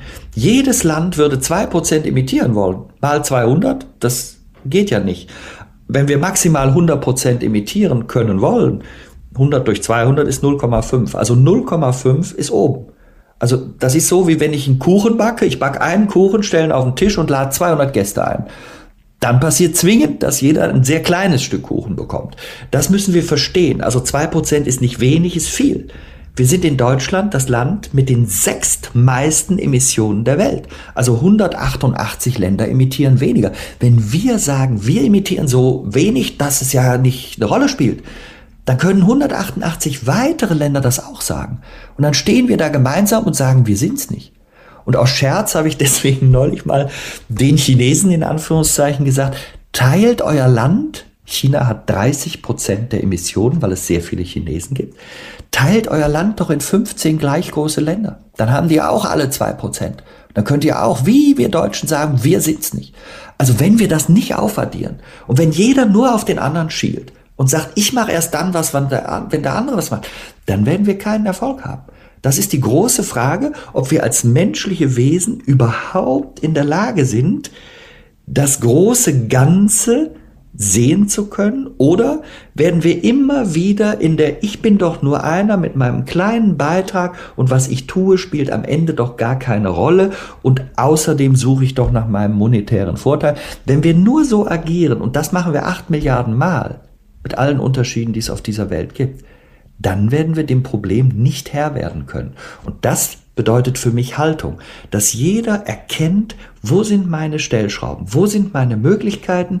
Wie verstehe ich das große Ganze? Deswegen ist es mir immer auch so wichtig, diese Metaebene zu beleuchten. Nicht nur in der medialen Schnipselwelt, hier eine Nachricht, da eine Nachricht, dort eine Nachricht und dann sind wir alle ganz durcheinander, sondern wirklich diese Metaebene, die dazu führt, dass wir eine Haltung annehmen können. Und dann muss jeder für sich, das ist, das gehört zum Menschsein dazu. Jeder und jeder muss für sich überlegen, wo sind meine Stellschrauben? Und wenn man die gefunden hat, und ein bisschen sich nach verhält.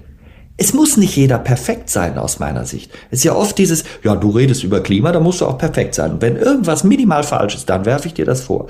Und gleichzeitig derjenige, der sagt, ja, mir ist das egal, dem wird ja nie was vorgeworfen, weil der sagt ja schon, mir ist es egal. So funktioniert es nicht. Da müssen wir eine, einen Gemeinschaftssinn tatsächlich entwickeln. Sonst ist das Problem oder wäre das Problem zu groß und das äh, will ich eigentlich nicht und deswegen versuche ich immer diese Themen zu übersetzen. Herr Plöger, Stichwort Technologieoffenheit. Zuletzt hat sich die FDP mit ihrem Kompromiss für E-Fuels durchgesetzt.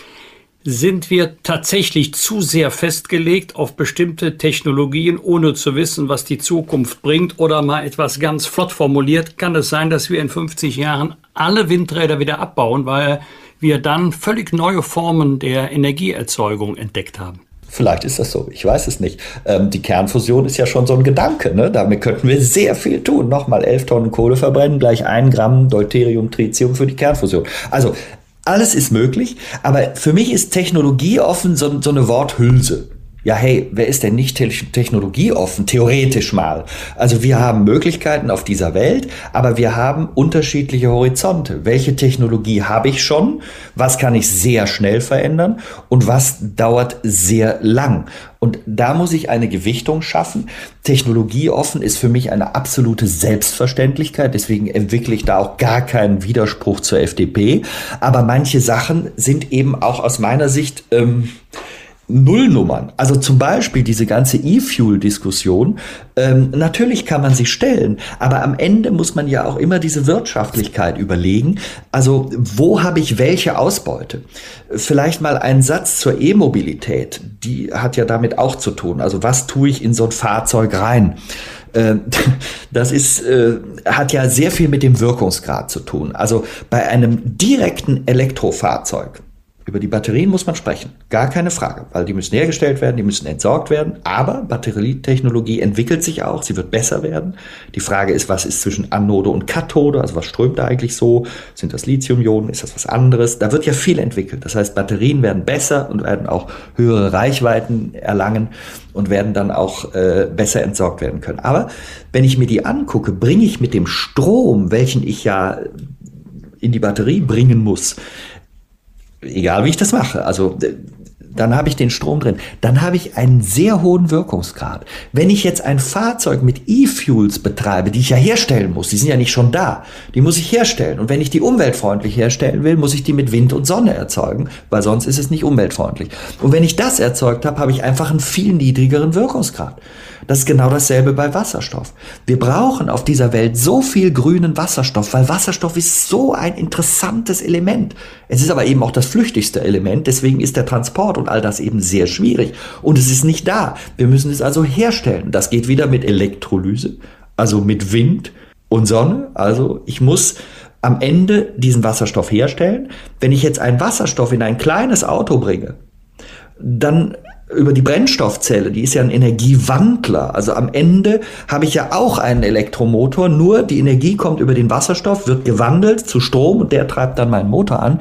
Wenn ich also das mache, habe ich einen viel niedrigeren Wirkungsgrad. Ich muss also, wenn ich zum Beispiel kleine Autos mit Wasserstoff betreibe, was ja als Idee total spannend klingt, brauche ich viel mehr Strom, als wenn ich ihn direkt äh, in Form einer geladenen Batterie fahren lasse. Da bringe ich viel mehr auf die Straße. Also ich mache künstlich Verlusterzeugung. Deswegen muss ich mir überlegen beim Wasserstoff, wofür verwende ich ihn? Das sind vielleicht riesenlange Strecke, Strecken, also Schiffe.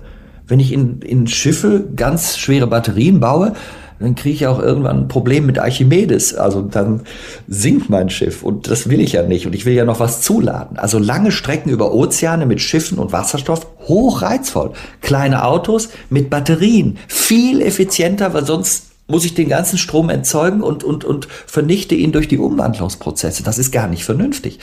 Oder eben Stahl, Herstellung, sowas brauchen wir ja. Da ist Wasserstoff hervorragend. Aber da sehen wir sehr schnell, bei Wasserstoff haben wir einen Mangel. Wir können nicht annähernd so viel produzieren, wie wir benötigen. Und manch einfacher Satz, der sagt, na ja gut, dann gehen wir mal nach Spanien, Italien, Griechenland, die können doch sehr viel erzeugen. Ja, können sie. Aber die brauchen ja auch selber was. Das ist ja der Grund, warum man schaut, Marokko oder äh, Länder wie Namibia, aber die sind weit weg, da muss ich es wieder weit transportieren, dann habe ich wieder Emissionen durch den Transport. Also es ist immer sehr, sehr komplex, wenn ich mich dieses Themas annehme, aber vollkommen richtig, dass wir alles, was wir können, um technisch unseren Horizont zu erweitern. Ich bin großer Technikfan. Ja, natürlich müssen wir das machen, aber das darf nicht als Entschuldigung dienen, zumal wenn wir keine Zeitskala haben und nicht wissen, wann haben wir das einsatzfähig. Nur in der Theorie zu wissen, vielleicht haben wir es mal, genügt für mich nicht.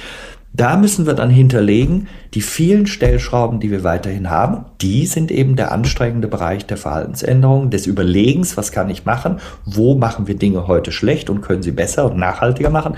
Das gehört alles ins Paket. Das zusammenzusehen, das kann uns wirklich in eine erfolgreiche Richtung bringen.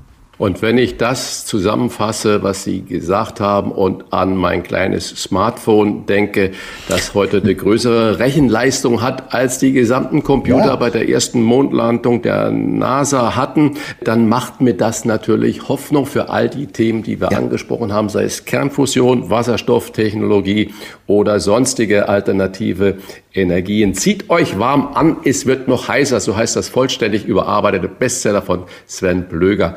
Kein missionarisches Buch, so wie unser Gespräch auch nicht missionarisch war, sondern eines, das mit Hintergründen aufklären will und deshalb unsere Leseempfehlung erhält. Vielen Dank für dieses tolle Gespräch, Sven Blöger. Bis bald wieder. Ja, ich sage ebenfalls ein Alles großes Dankeschön. Es hat mir sehr viel Freude gemacht und adios. Danke. Fragen wir doch, fragen wir doch. Wolfgang Bosbach und Christian Rach sind die Wochentester. Tester, Tester. Ich wollte jetzt fast anfangen zu singen. Der Mai ist gekommen, die Temperaturen klettern und viele von uns zieht es ans Wasser und zwar egal ob Alster, Rhein, Nordsee oder Mittelmeer. Der Strand ist einer der Lieblingsorte der Deutschen. Woher kommt diese Sehnsucht und wo finden wir den perfekten Strand? Das wollen wir besprechen mit der Autorin des Buches Gebrauchsanweisung für den Strand. Herzlich willkommen bei den Wochentestern Stella Bettermann. Guten Morgen. Vielen Dank für die Einladung. Frau Bettermann, vermutlich erwischen wir Sie jetzt am Strand. Sie leben in München am schönen Isarstrand. Können wir davon ausgehen, dass Ihr Hausstrand auch der Lieblingsstrand ist? Ich mag ihn schon sehr gerne, ja. Ansonsten muss ich sagen, der Lieblingsstrand bei mir ist der Strand, bei dem ich mich gerade befinde und wohlfühle. Ich mag viele Strände. Ich, kann es nicht einschränken. Sizilien ist ja für viele so ein Sehnsuchtsort und man sagt immer, die haben nicht so schöne Strände. Doch, die haben unglaublich schöne Strände, nur ich habe noch keinen schönen Strand gesehen, der so vermüllt ist, und zwar zuhauf wie in Sizilien. Also deswegen ist es nicht immer der schönste Strand, der, wo ich gerade bin. Ja, ich trinke Uso, was trinkst du so? War ihr erster großer Bucherfolg. Sie haben eine griechische Mutter und deshalb als Kind oft die Sommerferien bei den Verwandten in Piräus verbracht. Wie groß ist die Leidenschaft für die Strände in Griechenland und welchen können Sie uns und unseren Hörer, Hörerinnen dann da empfehlen? Also ich mag griechische Strände schon sehr gerne. Es gibt ja wunderbare Strände dort. Ich liebe auch Sandstrände. Manche Leute mögen ja den Sand äh, nicht so gerne, die meisten aber schon. Ja, empfehlen ist immer so eine Sache. Ist alles auch ein bisschen Geschmackssache. Manche mögen es gern laut mit Trubel wie auf Mykonos und Beachclubs. Andere mögen es eigentlich nur, wenn es so einsam ist, dass es noch nicht mal einen Liegestuhlverleih gibt. Empfehlen könnte ich den schönen Plackerstrand auf Naxos. Das ist ein langer Dünenstrand. Der ist nicht zu voll. Ja, und viele andere. Ja, das wird sich nach dem Interview jetzt ändern. Ja, aber der, der ist wirklich lang, der hat viel Platz, da können viele hin. Deswegen gebe ich auch keine Strandtipps so gerne, dann sind nämlich die Strände auch schon wieder überfüllt. Ja, man kann schon mal Tipps geben, denke ich. Sie haben für Ihr Buch die Kulturgeschichte des Strandes recherchiert und schreiben über Strandmode genauso wie über die Historie des Strandes. Wann und wie wurde der Strand zu einem Art Sehnsuchtsort? Ja, das hatte unterschiedliche Wurzeln. Ich denke mal, in der Antike sind die Menschen an den Strand gegangen. Immer schon sind die Menschen an den Strand gegangen. Äh, am Strand gab es Entspannung. Ähm, das Wasser beruhigt uns und in frühen Zeiten war wahrscheinlich auch die Nahrungssuche ganz zentral. Aber die Strandbewegung, wie wir sie jetzt noch kennen, die eher moderne Strandbewegung, begann mit dieser Rückkehr quasi in die Natur. Es ging mehr oder minder in Brighton los. 1763 gab es da schon erste Kurgäste. Ein paar Jahre später äh, baute sich König George, der oder der spätere König George, der vierte dort so Pavillon, wo er mit seiner Geliebten sich verlustierte. Und dann kam eben der ganze Adel Adel, da kam die gute Gesellschaft und schließlich kamen aber eben auch die normalen Werktätigen, die dann damals langsam äh, mal einen freien Tag abbekommen haben, damit sie sich auch mal ein bisschen erholen können. Schließlich wurden Bahnen, ähm, also das Eisenbahnnetz wurde ja ausgebaut, ähm, nach Brighton äh, und in andere Strandorte verlegt. Und so ging das los mit dem Strandkult. Die Leute fuhren hin, um sich zu amüsieren. Es galt plötzlich als gesund, in der Seeluft rumzusitzen, Beine mal ein bisschen auszustrecken, gab aber da auch viel andere Vergnügungen, Spielhallen, Tanzveranstaltungen in Strandnähe, solche Dinge. Sehen Sie da einen kompletten Unterschied zu den Bergen, wenn Sie sagen, man fuhr zum Strand, um sich zu amüsieren, schwimmen, Sport machen und relaxen? Sind das heute immer noch die Attribute der Strandbesucher im Gegensatz zu denjenigen, die in die Berge ziehen, die die Natur, die Ruhe und den weiten Blick schätzen? Ich glaube, weiten Blick hat man am Strand ja auch. Also zumindest wenn es ein Meeresstrand ist oder der Strand an einem großen See, hat man ja auch einen weiten Blick. Ich finde immer sehr schade, wenn man so eine Konkurrenz macht. Die einen sagen, ach ja, ich gehe nur in die Berge, Strand finde ich total langweilig und die anderen sagen, es ist mir zu anstrengend. Ich finde, man kann ja beides betreiben, ist ja beides wundervoll.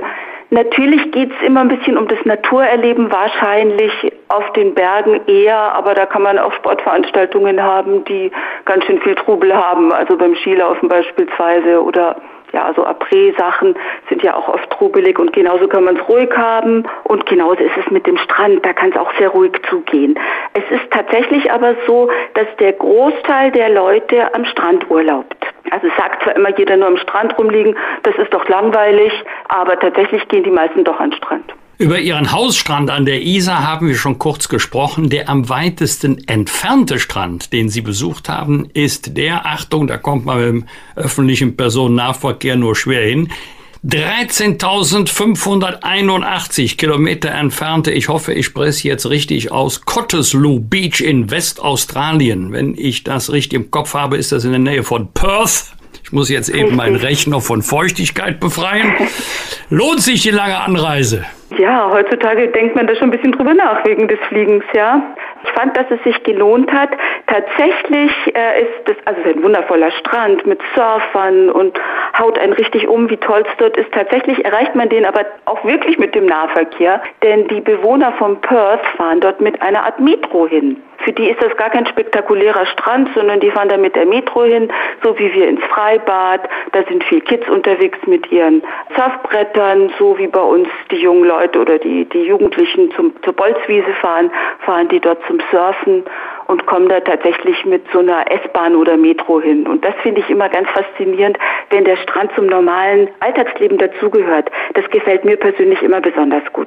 Das können natürlich nur sehr wenige Leute für sich in Anspruch nehmen, den Strand zum normalen Alltag zu erklären. Und über 13.500 Kilometer zu fliegen, da haben vermutlich viele Menschen auch ein Problem. Und die Woche ist mir eine Zahl aufgefallen. Die Buchungssituationen an Nord- und Ostsee haben die Buchungslage der Deutschen auf Mallorca bei weitem überholt. Und daraus resultiert äh, die Frage, gibt es an Nord- und Ostsee den perfekten Strand oder muss man dafür doch weiterfliegen? Was macht der perfekte Strand aus? Das ist natürlich sehr subjektiv, ja. Also wie gesagt, der eine möchte gern Trubel haben, das ist ein perfekter Strand, wenn da ganz viel Strandbars sind, der andere möchte viel Ruhe haben. Also natürlich sind Strände bedroht, natürlich ist aus Umwelthintergrund ähm, der beste Strand und der perfekte Strand der Strand, wo man eben nicht 13.000 Kilometer hinfliegen muss, sondern vielleicht sogar mit dem Fahrrad hinfahren kann, so gesehen. Das sind natürlich die Glücklichen dann die, die an der Ostsee wohnen. Naja, das ist natürlich von Bielefeld aus schwer, mit dem Fahrrad dahin zu fahren. Also geben Sie denen mal so einen Tipp. Nach was sollte man denn suchen, wenn man den Strand nur als Erholungsort sieht? Frau Bettermann, ich komplettiere das mal. Ein Ja. eigenes Erlebnis. Gibt es nicht Widersprüche, die in uns selber wohnen? Das war allerdings nicht West, sondern das war Ostaustralien. Da wurde beworben ein äh, naturnaher Strand, eine unbewohnte Insel, weißer Sand. Also übrigens, es war kitschig, Schön. Nach einer halben Stunde kam die erste Frage, gibt's hier keine Liegestühle? Nein, hatten wir Ihnen ja gesagt, unbewohnter Strand. Nach einer Stunde, äh, ich habe gerade gebadet, wo sind hier die Duschen? Nein, Duschen gibt es keine. Das endete dann bei der Frage, wo ist hier die Toilette? Und dann hatte der Reiseleiter die Nerven verloren und hat in Richtung Gebüsch gezeigt. Wollen wir nicht gerne beides haben? Diese Naturbelassenheit, aber mit Zivilisationsgegebenheiten, die uns das Leben bequem machen. Ich glaube, die meisten Menschen wollen das, ja, das ist richtig. Und das ist vielleicht eben auch oft der Fehler, also hat sich ja auch gezeigt, deswegen sind wunderschöne Strände mittlerweile oftmals gar nicht mehr schön, da sind zu viele Menschen, da sind zu viele Liegestühle.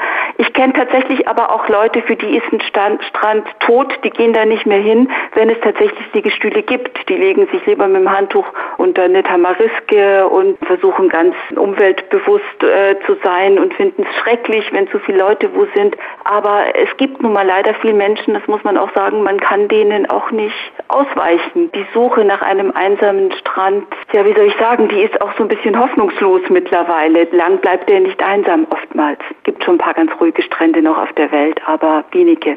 Und Sie haben recht, manche Leute wollen gerne einen ruhigen Strand, aber dann denken die sich, okay, jetzt hier im Sand einfach liegen und wo ist die nächste Toilette und warum verkauft mir keiner eine Cola? Beides kann man nicht haben. Welches sind die drei überschätztesten Strände oder wo Sie sagen, das sind wirklich Flop, Leute, geht da nicht hin? Also es gibt da Internetlisten tatsächlich. Das ist einer der äh, schrecklichsten Strände mittlerweile der Strand von Ipanema bezeichnet, was man ja gar nicht denken sollte. Man denkt, ach Ipanema und es gibt ja. Wir sind in Rio. Lied. Ja, in Rio und äh, gilt aber momentan als einer der schrecklichsten Strände, weil er derart überlaufen ist, dass man noch nicht mal mehr den Sand vor Menschen sieht. Also so kann sich das auch ändern. Das ist kein Traumstrand mehr, das ist ein fürchterlicher Strand geworden mittlerweile. Bleiben Sie doch mal in der Gegend, wo auch viele unserer Hörerinnen und Hörer vielleicht ja. hinkommen können. Ja. Also Ipanema nach Rio zu fliegen ist ja wie nach Australien zu fliegen kaum noch darstellbar für viele Menschen. Absolut nicht. Ich war auch noch nicht dort. Deswegen mag ich beispielsweise die Strände von Mykonos nicht so gerne. Die sind vielleicht sehr hübsch, aber eben auch wahnsinnig voll, wahnsinnig teuer, wahnsinnig überlaufen. Ich habe auch so ein bisschen keine große Mallorca-Leidenschaft, wobei ich sagen muss, dass ich mal ähm, in der Nähe von Palma direkt am verrufenen El Arenal gar nicht so schlechte Tage verbracht habe und es dann doch ganz nett fand. Also es hängt auch so mal ein bisschen von der Tagesform ab. Sie haben in Ihrem Buch ein Kapitel den Modestränden gewidmet, darunter ja. Insta-Strände. Ja, was ist das denn? So, heutzutage ist es ja so, dass alles auf Instagram gepostet wird.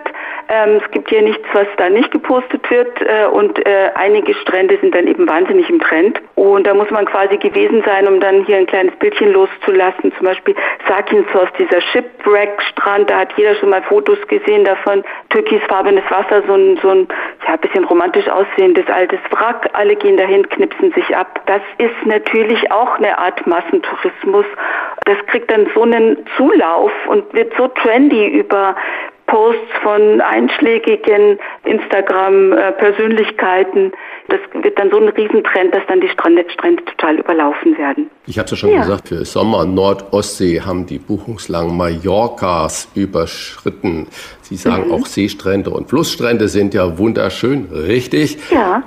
Wenn jetzt irgendjemand Ferien vor der Haustür machen möchte in Deutschland, diese vielen Menschen, die jetzt da entweder in die Berge an See fahren oder an die Nord- und Ostsee fahren, was ist denn der beste Strand in Deutschland?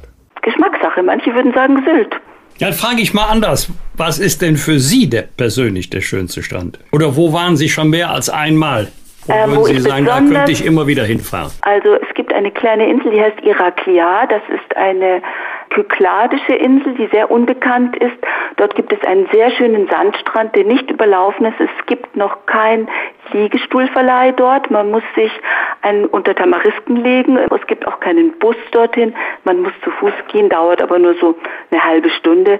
Das würde ich als perfekten Strand bezeichnen. Es sind vielleicht so zwei Tavernen auch dort.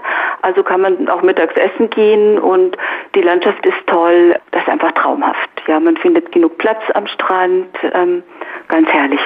Das ist also so Ihr Geheimtipp. Nun kommen wir äh, zum anderen Teil. Sie haben in Ihrem Buch auch ein Kapitel oder ein Thema gefährdete Strände. Absolut, Daher ja. bekommen Sie nun von uns Zeit für Ihren Appell zur Strandrettung, damit wir möglichst noch lange etwas von unserem Sehnsuchtsorten haben. Warum ist der Strand gefährdet und was können wir alle dagegen tun, wenn wir am Strand sind? Also der Strand ist gefährdet, weil äh, die Natur gefährdet ist, die Welt gefährdet ist. Es hält, hängt natürlich alles zusammen. Sie haben ja auch über das Müllproblem schon ein bisschen gesprochen. Ähm, natürlich Müll ist eine Gefahr am Strand. Ähm, alles, was dem Meer schadet, alles, was der Natur schadet, schadet auch Stränden. Tankerunglücke schaden Stränden, Tier schadet Stränden. Natürlich aber auch Emission, Flugstunden, wenn man weit reist an den Strand, alles, was die Umwelt gefährdet, gefährdet auch den Strand. Es gibt aber auch noch einen weiteren Bereich und der ist wirklich ganz, ganz massiv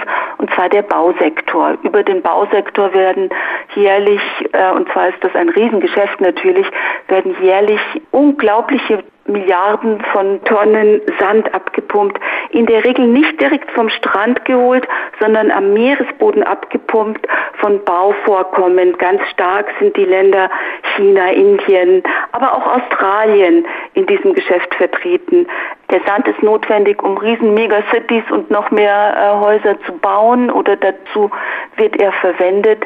Es ist jetzt aber so, dass nicht, dass man, wenn man am Meeresboden Sand absaugt, reduziert sich das, der Schaden nicht nur auf den Meeresboden, sondern es rutscht quasi alles ähm, so ab. Das kennt man, wenn man als Kind in so einem Sandloch gespielt hat am Strand. Wenn man auf der einen Seite was wegnimmt, dann rutscht woanders auch was weg. Und so verschwindet Sand von den Stränden. Und das ist auch eine ganz, ganz große Gefahr, äh, die man auch sich bewusst machen sollte. Und das ist eine Gefahr, die man ähm, ja leider nicht so leicht in den Griff bekommt. Also wenn der Einzelne jetzt sagt, okay, ich fliege jetzt nicht mehr, äh, ich fahre nur mit dem Zug, dann ist das zwar schön und bestimmt hilfreich, aber das hilft noch nicht tatsächlich die Strände absolut zu erretten. Das muss man dazu sagen, denn da ist der Bausektor eben auch eine große, große Gefahr. Abschließend noch eine persönliche Frage auf Ihrer To-Do-Liste. Welcher Strand steht da jetzt ganz oben für den nächsten Urlaub? Ich möchte gerne auf eine kleine Insel höchstwahrscheinlich fahren, die heißt Spetses die Insel Spetses ist ähm, eine griechische Insel, die liegt sehr nah, gar nicht weit weg von Athen. Da fährt man ungefähr 45 Minuten mit einem kleinen Bötchen hin. Das ist eine Nachbarinsel der schicken griechischen Insel Hydra, also die werden Sie vielleicht kennen. Und ja, Spetses ist eine kleine Insel, die ist ähm, international nicht so bekannt. Das sind mehr Athener, die dort Urlaub machen und mir dort die Strände anschauen. Und da war ich das ähm, letzte Mal vor es müssen ungefähr 30 Jahre gewesen sein. Da habe ich als junges Mädchen mal einen Sommer an einem Strand mit Schlafsack und allem verbracht und dort gehaust. Das habe ich jetzt nicht vor nachzumachen, aber ich möchte diese Insel, auf der ich das getan habe, besuchen und mich ein bisschen umgucken, wie es dort jetzt aussieht.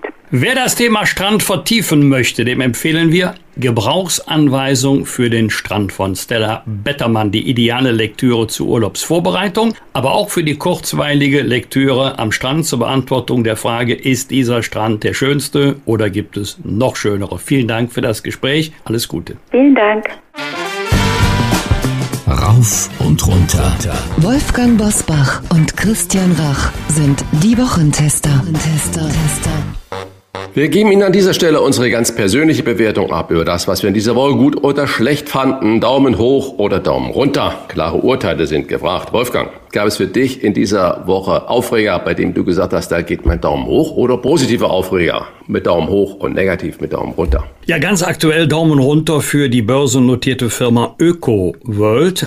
ÖkoWorld hat ja jetzt angekündigt, wir zahlen die Strafen für die Klimakleber der letzten Generation. Also ich lasse jetzt mal dahin stehen, wie das juristisch zu bewerten ist beim Thema Anstiftung. Aber eins ist klar, das ist jedenfalls eine Ermunterung für die Klimakleber weiterzumachen. So nach dem Motto, euer Lebensunterhalt, der wird finanziert durch eine Stiftung aus Amerika. Da müsst ihr uns keine, müsst ihr euch keine Sorgen machen. Das ist ja tatsächlich so. Viele fragen sich ja, wovon leben die? Die werden gut finanziert.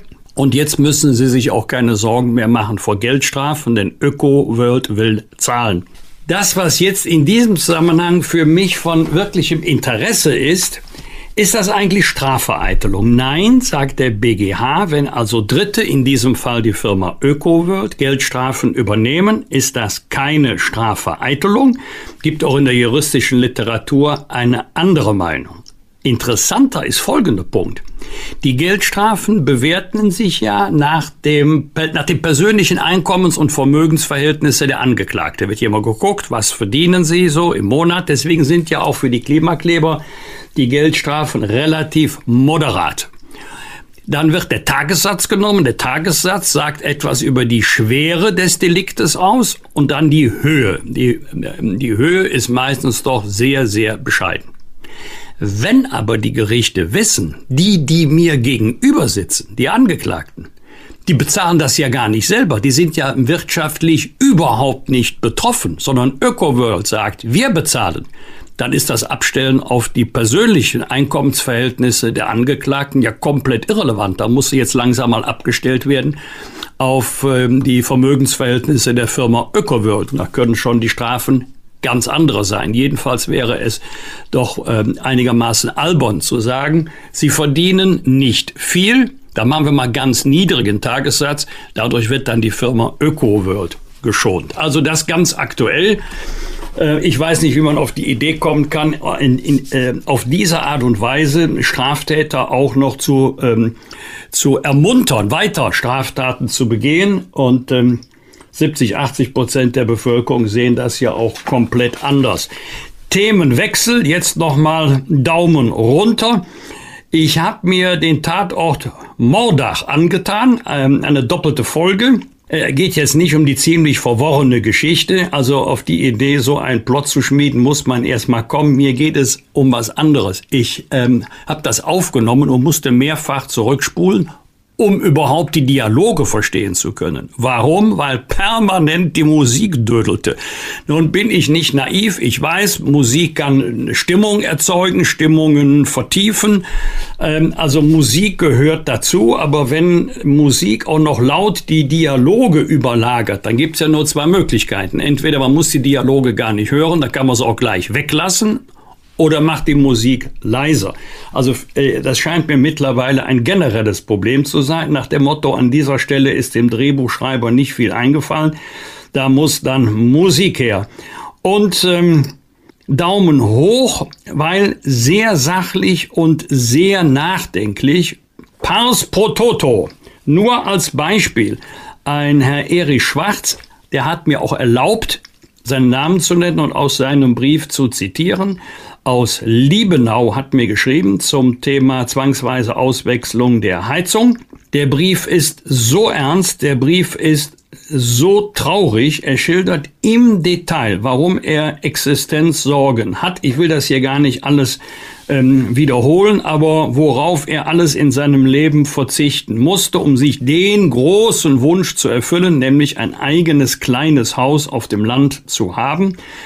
Und äh, jetzt macht er sich große Sorgen, noch funktioniere seine Heizung, aber dass er eines Tages finanziell überfordert werden kann. Äh, und der gute Mann ist über 70, hat 45 Jahre am Stück gearbeitet und ähm, hat eine Frau mit Pflegestufe 3 und sagt, wenn das kommt, wie soll es dann in der letzten Phase des Lebens mit uns weitergehen, wir haben keine Ersparnisse, wir haben keine Rücklagen. So, jetzt soll mir keiner erzählen, ja, aber es kommt doch staatliche Hilfe. Solange niemand weiß, unter welchen Voraussetzungen und in welcher Höhe, schwebt über diesen Menschen, und davon dürften es Millionen geben, ein Damoklesschwert. Jetzt kann man natürlich sagen, der Absender hat nicht das richtige ökologische Bewusstsein, der muss sich mal mit modernen Technologien äh, beschäftigen. Er schreibt auch neue Fenster, Wärmepumpe, Photovoltaikanlage, kann ich mir alles nicht leisten. In Berlin wird von Leuten mit einem sechsstelligen Jahreseinkommen eine Politik gemacht, die Millionen Menschen betrifft, die von einem solchen Einkommen nur träumen können, weit entfernt von der Lebensrealität vieler Menschen. Deswegen ähm, meine, meine herzliche Bitte, denkt nicht nur an euch und an Menschen mit ähnlicher Einkommens- und Vermögenssituation, sondern denkt bitte mal an Otto Normalverbraucher und an diejenigen, bei denen am Monatsende nichts übrig bleibt. Christian, worüber hast du dich geärgert oder gefreut? Wolfgang, unsere Hörerinnen und Hörer, die wissen ja nicht, dass wir uns nicht absprechen über diese Themen, äh, die wir dann gerade in dieser Rubrik immer sagen. Ich äh, wollte äh, zumindest große Ausrufezeichen setzen, das Thema Pflege. Und das setzt ja sofort an, an das, was du gerade über den Hausbesitzer ähm, erzählt hast, über die Zukunftssorgen, über die Ängste. Und diese Woche äh, kamen äh, neue Berichte und äh, Mitteilungen zum Thema Pflege. Und das ist ja im Moment vor lauter Klima und äh, Heizungen und sonstiges völlig aus dem Blickwinkel äh, gekommen. Und mich wundert auch, dass es dann in der Presse nicht mal wieder größer aufgehängt wird. Im Moment ist die durchschnittliche Zuzahlung, die man äh, wenn man in ein Pflegeheim kommt, die man leisten muss, bei etwa 2400 Euro im Bundesdurchschnitt. 2400 Euro. Das ist mal 100 Euro mehr, mal 100 Euro weniger, je nach Bundesland. Der Schnitt 2400 Euro. Und wenn man jetzt weiß, dass die durchschnittliche Rente zwischen 1200 und 1300 Euro brutto ist und dann geht ja noch mal Krankenkasse und alles Mögliche ab, dann muss einem doch Angst und Bange werden um die Zukunft der älteren Menschen. Und äh, genau das kommt noch oben drauf, was du ja gerade da geschildert hast, äh, dass diese Dinge jetzt wird verordnet und dann sagt die Geiwitz, die Bundesbauministerin auch noch, sie empfiehlt doch jedem jetzt die Heizung auszutauschen. Das ist ja schon fast eine Drohung, die dann da am Horizont schwebt. Äh, sie empfehle jedem jetzt die Heizung auszutauschen. Wie soll man dann diese Leute, diese Menschen mitnehmen, die ihr Leben lang gearbeitet haben und äh, die jetzt von ihrer Rente in ihrem Häuschen, in ihrer Wohnung da erkläglich leben können, die vielleicht nicht eine großartige Familienstruktur haben, wo sie wissen, da werde ich später mal aufgefangen, wenn ich pflegebedürftig sind, die dann irgend in ein Heim müssen, die dann über eine Zuzahlung äh, da nicht mehr verfügen von mindestens 2400 Euro. Das ist also ein Thema, äh, wo ich sage, das sind finanzielle Überforderungen der einzelnen äh, Menschen da, die ihr Leben lang gearbeitet haben, was wir unbedingt viel stärker in den Fokus stellen müssen. Also dafür Daumen runter, dass das absolut nicht mehr äh, im Gespräch ist und im, äh, im Fokus steht. Zweites, du hast gerade über Musik geredet bei Tatort und da würde ich gerne den Daumen hoch für die großartige Karriere und die großartige Musik von Gordon Lightfoot äh, sagen. Der ist die zurückliegende Woche gestorben und ich glaube, jeder kennt äh, seine Hits wie If You Could Read My Mind oder Summer Side of Life. If you could read my mind, love. Das ist äh, hat Musik, passt nicht in jede Situation, das gebe ich zu, aber was für ein großer äh, Singer, Songwriter und wie viel Spaß er uns äh, da gegeben hat. Also ganz klar Daumen hoch. Daumen hoch auch für Jeffrey Hinton. Jetzt fragen viele, wer ist das? Ja, es war der Chefentwickler von der KI, der künstlichen Intelligenz bei Google. Und ähm, der hat, und da dachte ich, das ist eine Replik auf äh, Saskia Esken, die im Interviews gesagt hat, nein, wir müssen uns gar nicht so große Sorgen um die künstliche Intelligenz machen, weil sie wird ja von uns Menschen bedient und wir können ja entscheiden, was wir da äh, dann mitmachen und nicht machen was dann viele andere gesagt haben, das ist eine naive Sichtweise. Und Jeffrey Hinton hat seinen Job ja gekündigt bei Google als Chefentwickler für KI. Und er hat in einem Interview mit der New York Times gesagt, auf diese Fragen, dass wir doch die Kontrolle behalten, sagt er, ja, aber es ist schwierig, sich vorzustellen, wie man die Bösen daran hindert, künstliche Intelligenz für ihre böse Dinge einzusetzen. Und da hat er natürlich vollkommen recht. Das heißt, äh, ich war äh, letzte Woche auf einer großen Diskussionsveranstaltung und habe über künstliche Intelligenz, Metaverse und äh, NFT und Blockchain sprechen dürfen. Da kommen Sachen hin, wo ich sage, wir in Deutschland werden es nicht hinbekommen, jetzt schon vorausschauend zu agieren und dem Ganzen ein Regelwerk aufzuerlegen, dass wir uns auch sicher fühlen können. Dann äh, Daumen runter. Nochmal mein, eines meiner Lieblingsthemen in dieser äh, Rubrik schon oft behandelt. Grundsteuererklärung. Es kam diese Woche auch raus. Nur jede zweite Erklärung von Bundesimmobilien, also von Immobilien, die dem Bund gehören, ist bis jetzt vom Bund selbst abgegeben worden. Anders gesagt, jede zweite andere Erklärung fehlt noch. Das ist ein Unding.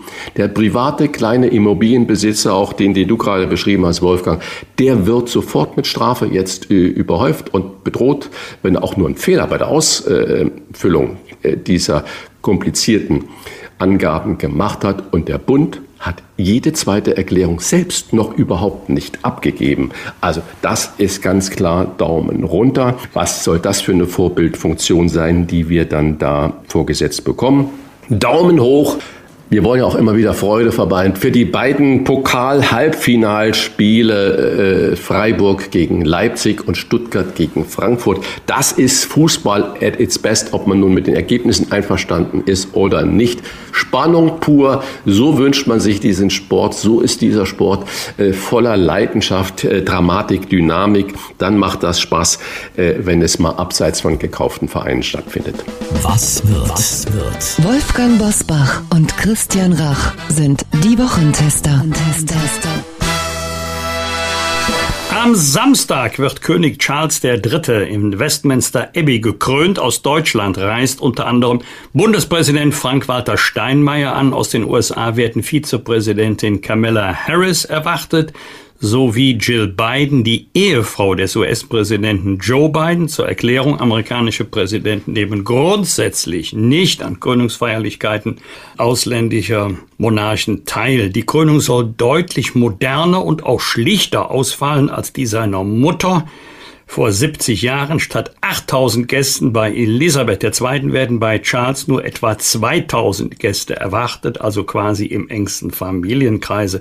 Christian, wenn du für die royale Zeremonie kochen dürftest, Ach, was würdest du auftischen? Vermutlich nicht Eisbein.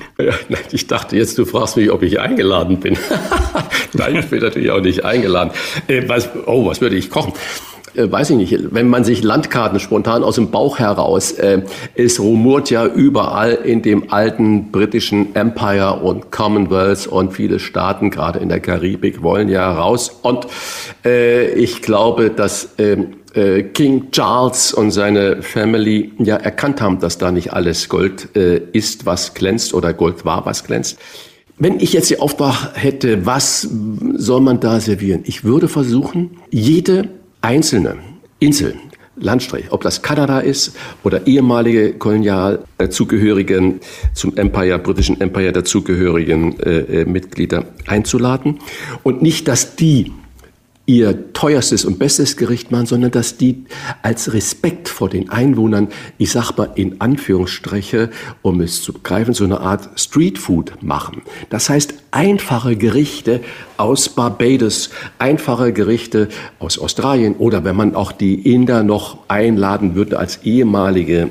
Einfaches Essen, ein schönes Curry und dass man die gesamte Vielfalt des ehemaligen Empires, des ehemaligen Commonwealths hat und den Leuten eben nicht über Hummer, Kaviar, Steinbutt und Filet sagt, wir dienen auch euch, sondern dass man den Bevölkerung Respekt zollt über ihre Essen, über ihre Tradition, dass man sagt, wir nehmen euch ernst, sehe das, wir essen eure einfache Kost. Dass man dann Köche von jedem einzelnen Land hat, wo jeder einen Gang präsentiert und äh, letztendlich äh, die Direktiven gibt. So ist es nun mal in der Küche. Wir haben über Til Schweiger gesprochen. Einer muss sagen, wie es zu schmecken hat.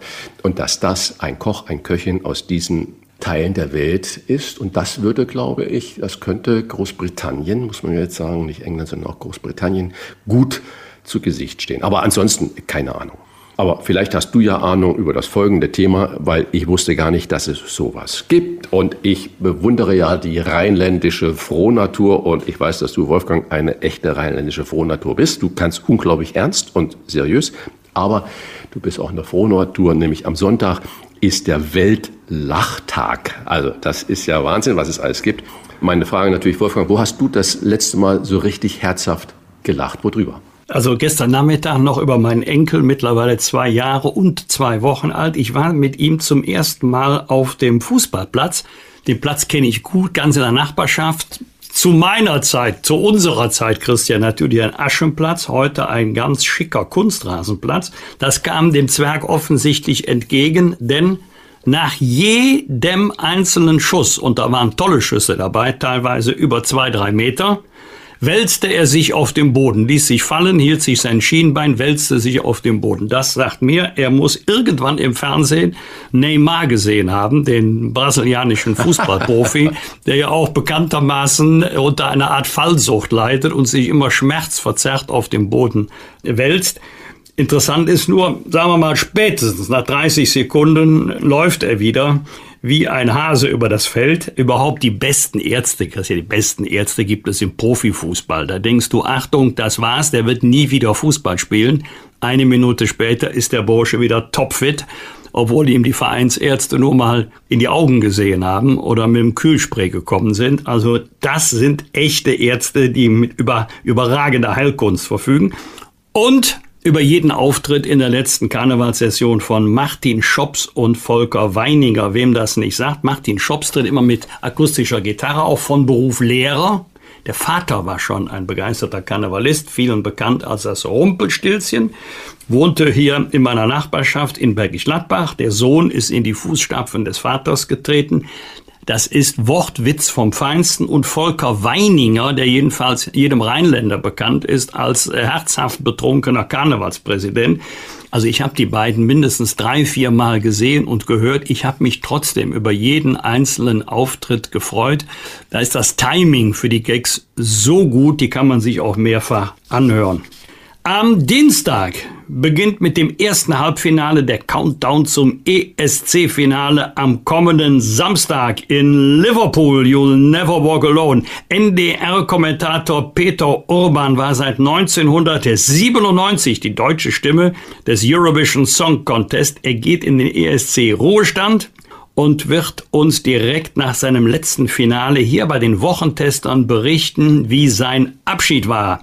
Wir drücken ihm und ähm, der deutschen Vertretung beim ESC alle Daumen und hoffen auf Germany.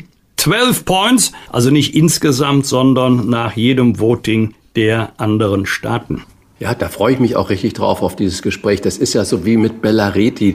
Den hatten wir auch eigentlich während der WM und kurz danach diese Fernsehstimme beim ZDF, die, der Fußballkommentator. Und jeder wird die Stimme von Peter Urban ja, natürlich auch bestimmt. kennen. Ja. Und das sind so, so Dinge und man hat selten ein Gesicht dazu von Peter Urban, noch weniger als von Bellareti. Also das wird bestimmt ein, ein ganz, ganz spannendes äh, Gespräch. Da freue ich mich jetzt schon drauf. Wolfgang, und ebenfalls am Dienstag endet die Abstimmung Abstimmung für die Türkei-Wahl im Ausland, also auch bei uns in Deutschland, am kommenden Sonntag findet nämlich in der Türkei die Präsidentschaftswahlen statt. Und der Sieg von Präsident Erdogan ist diesmal nicht so selbstverständlich, wie man das bislang immer angenommen hat oder wie es dann auch so war.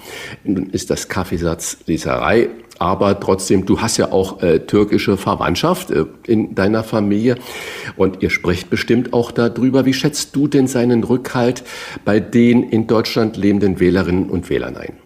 Das stimmt, ein Schwiegersohn ist türkischer Staatsbürger, aber bei der Familie Demircan darf man nicht über Erdogan sprechen. Also das sind ganz bestimmt alles andere als Erdogan-Fans.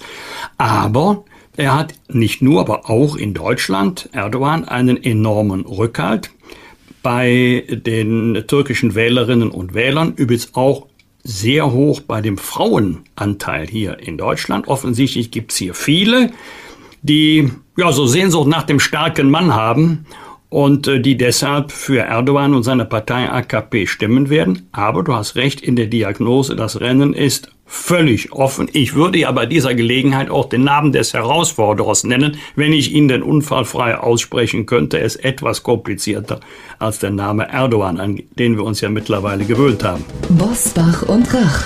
Im Internet diewochentester.de Das waren die Wochentester mit Unterstützung vom Kölner Stadtanzeiger und dem Redaktionsnetzwerk Deutschland. Wenn Sie Kritik, Lob oder einfach nur eine Anregung für unseren Podcast haben, schreiben Sie uns auf unserer Internet- und auf unserer Facebook-Seite. Fragen gerne per Mail an kontakt@diewochentester.de und wenn Sie uns auf einer der Podcast-Plattformen abonnieren und liken, freuen wir uns ganz besonders. Danke für Ihre Zeit und fürs Zuhören. Die nächste Folge der Wochentester hören Sie am Freitag ab 7 Uhr. Bleiben Sie uns gewogen und alles Gute bis dahin. Was war? Was wird? Wolfgang Bosbach und Christian Rach sind die Wochentester. Ein maßgenau Podcast. Powered bei Redaktionsnetzwerk Deutschland und Kölner Stadtanzeiger.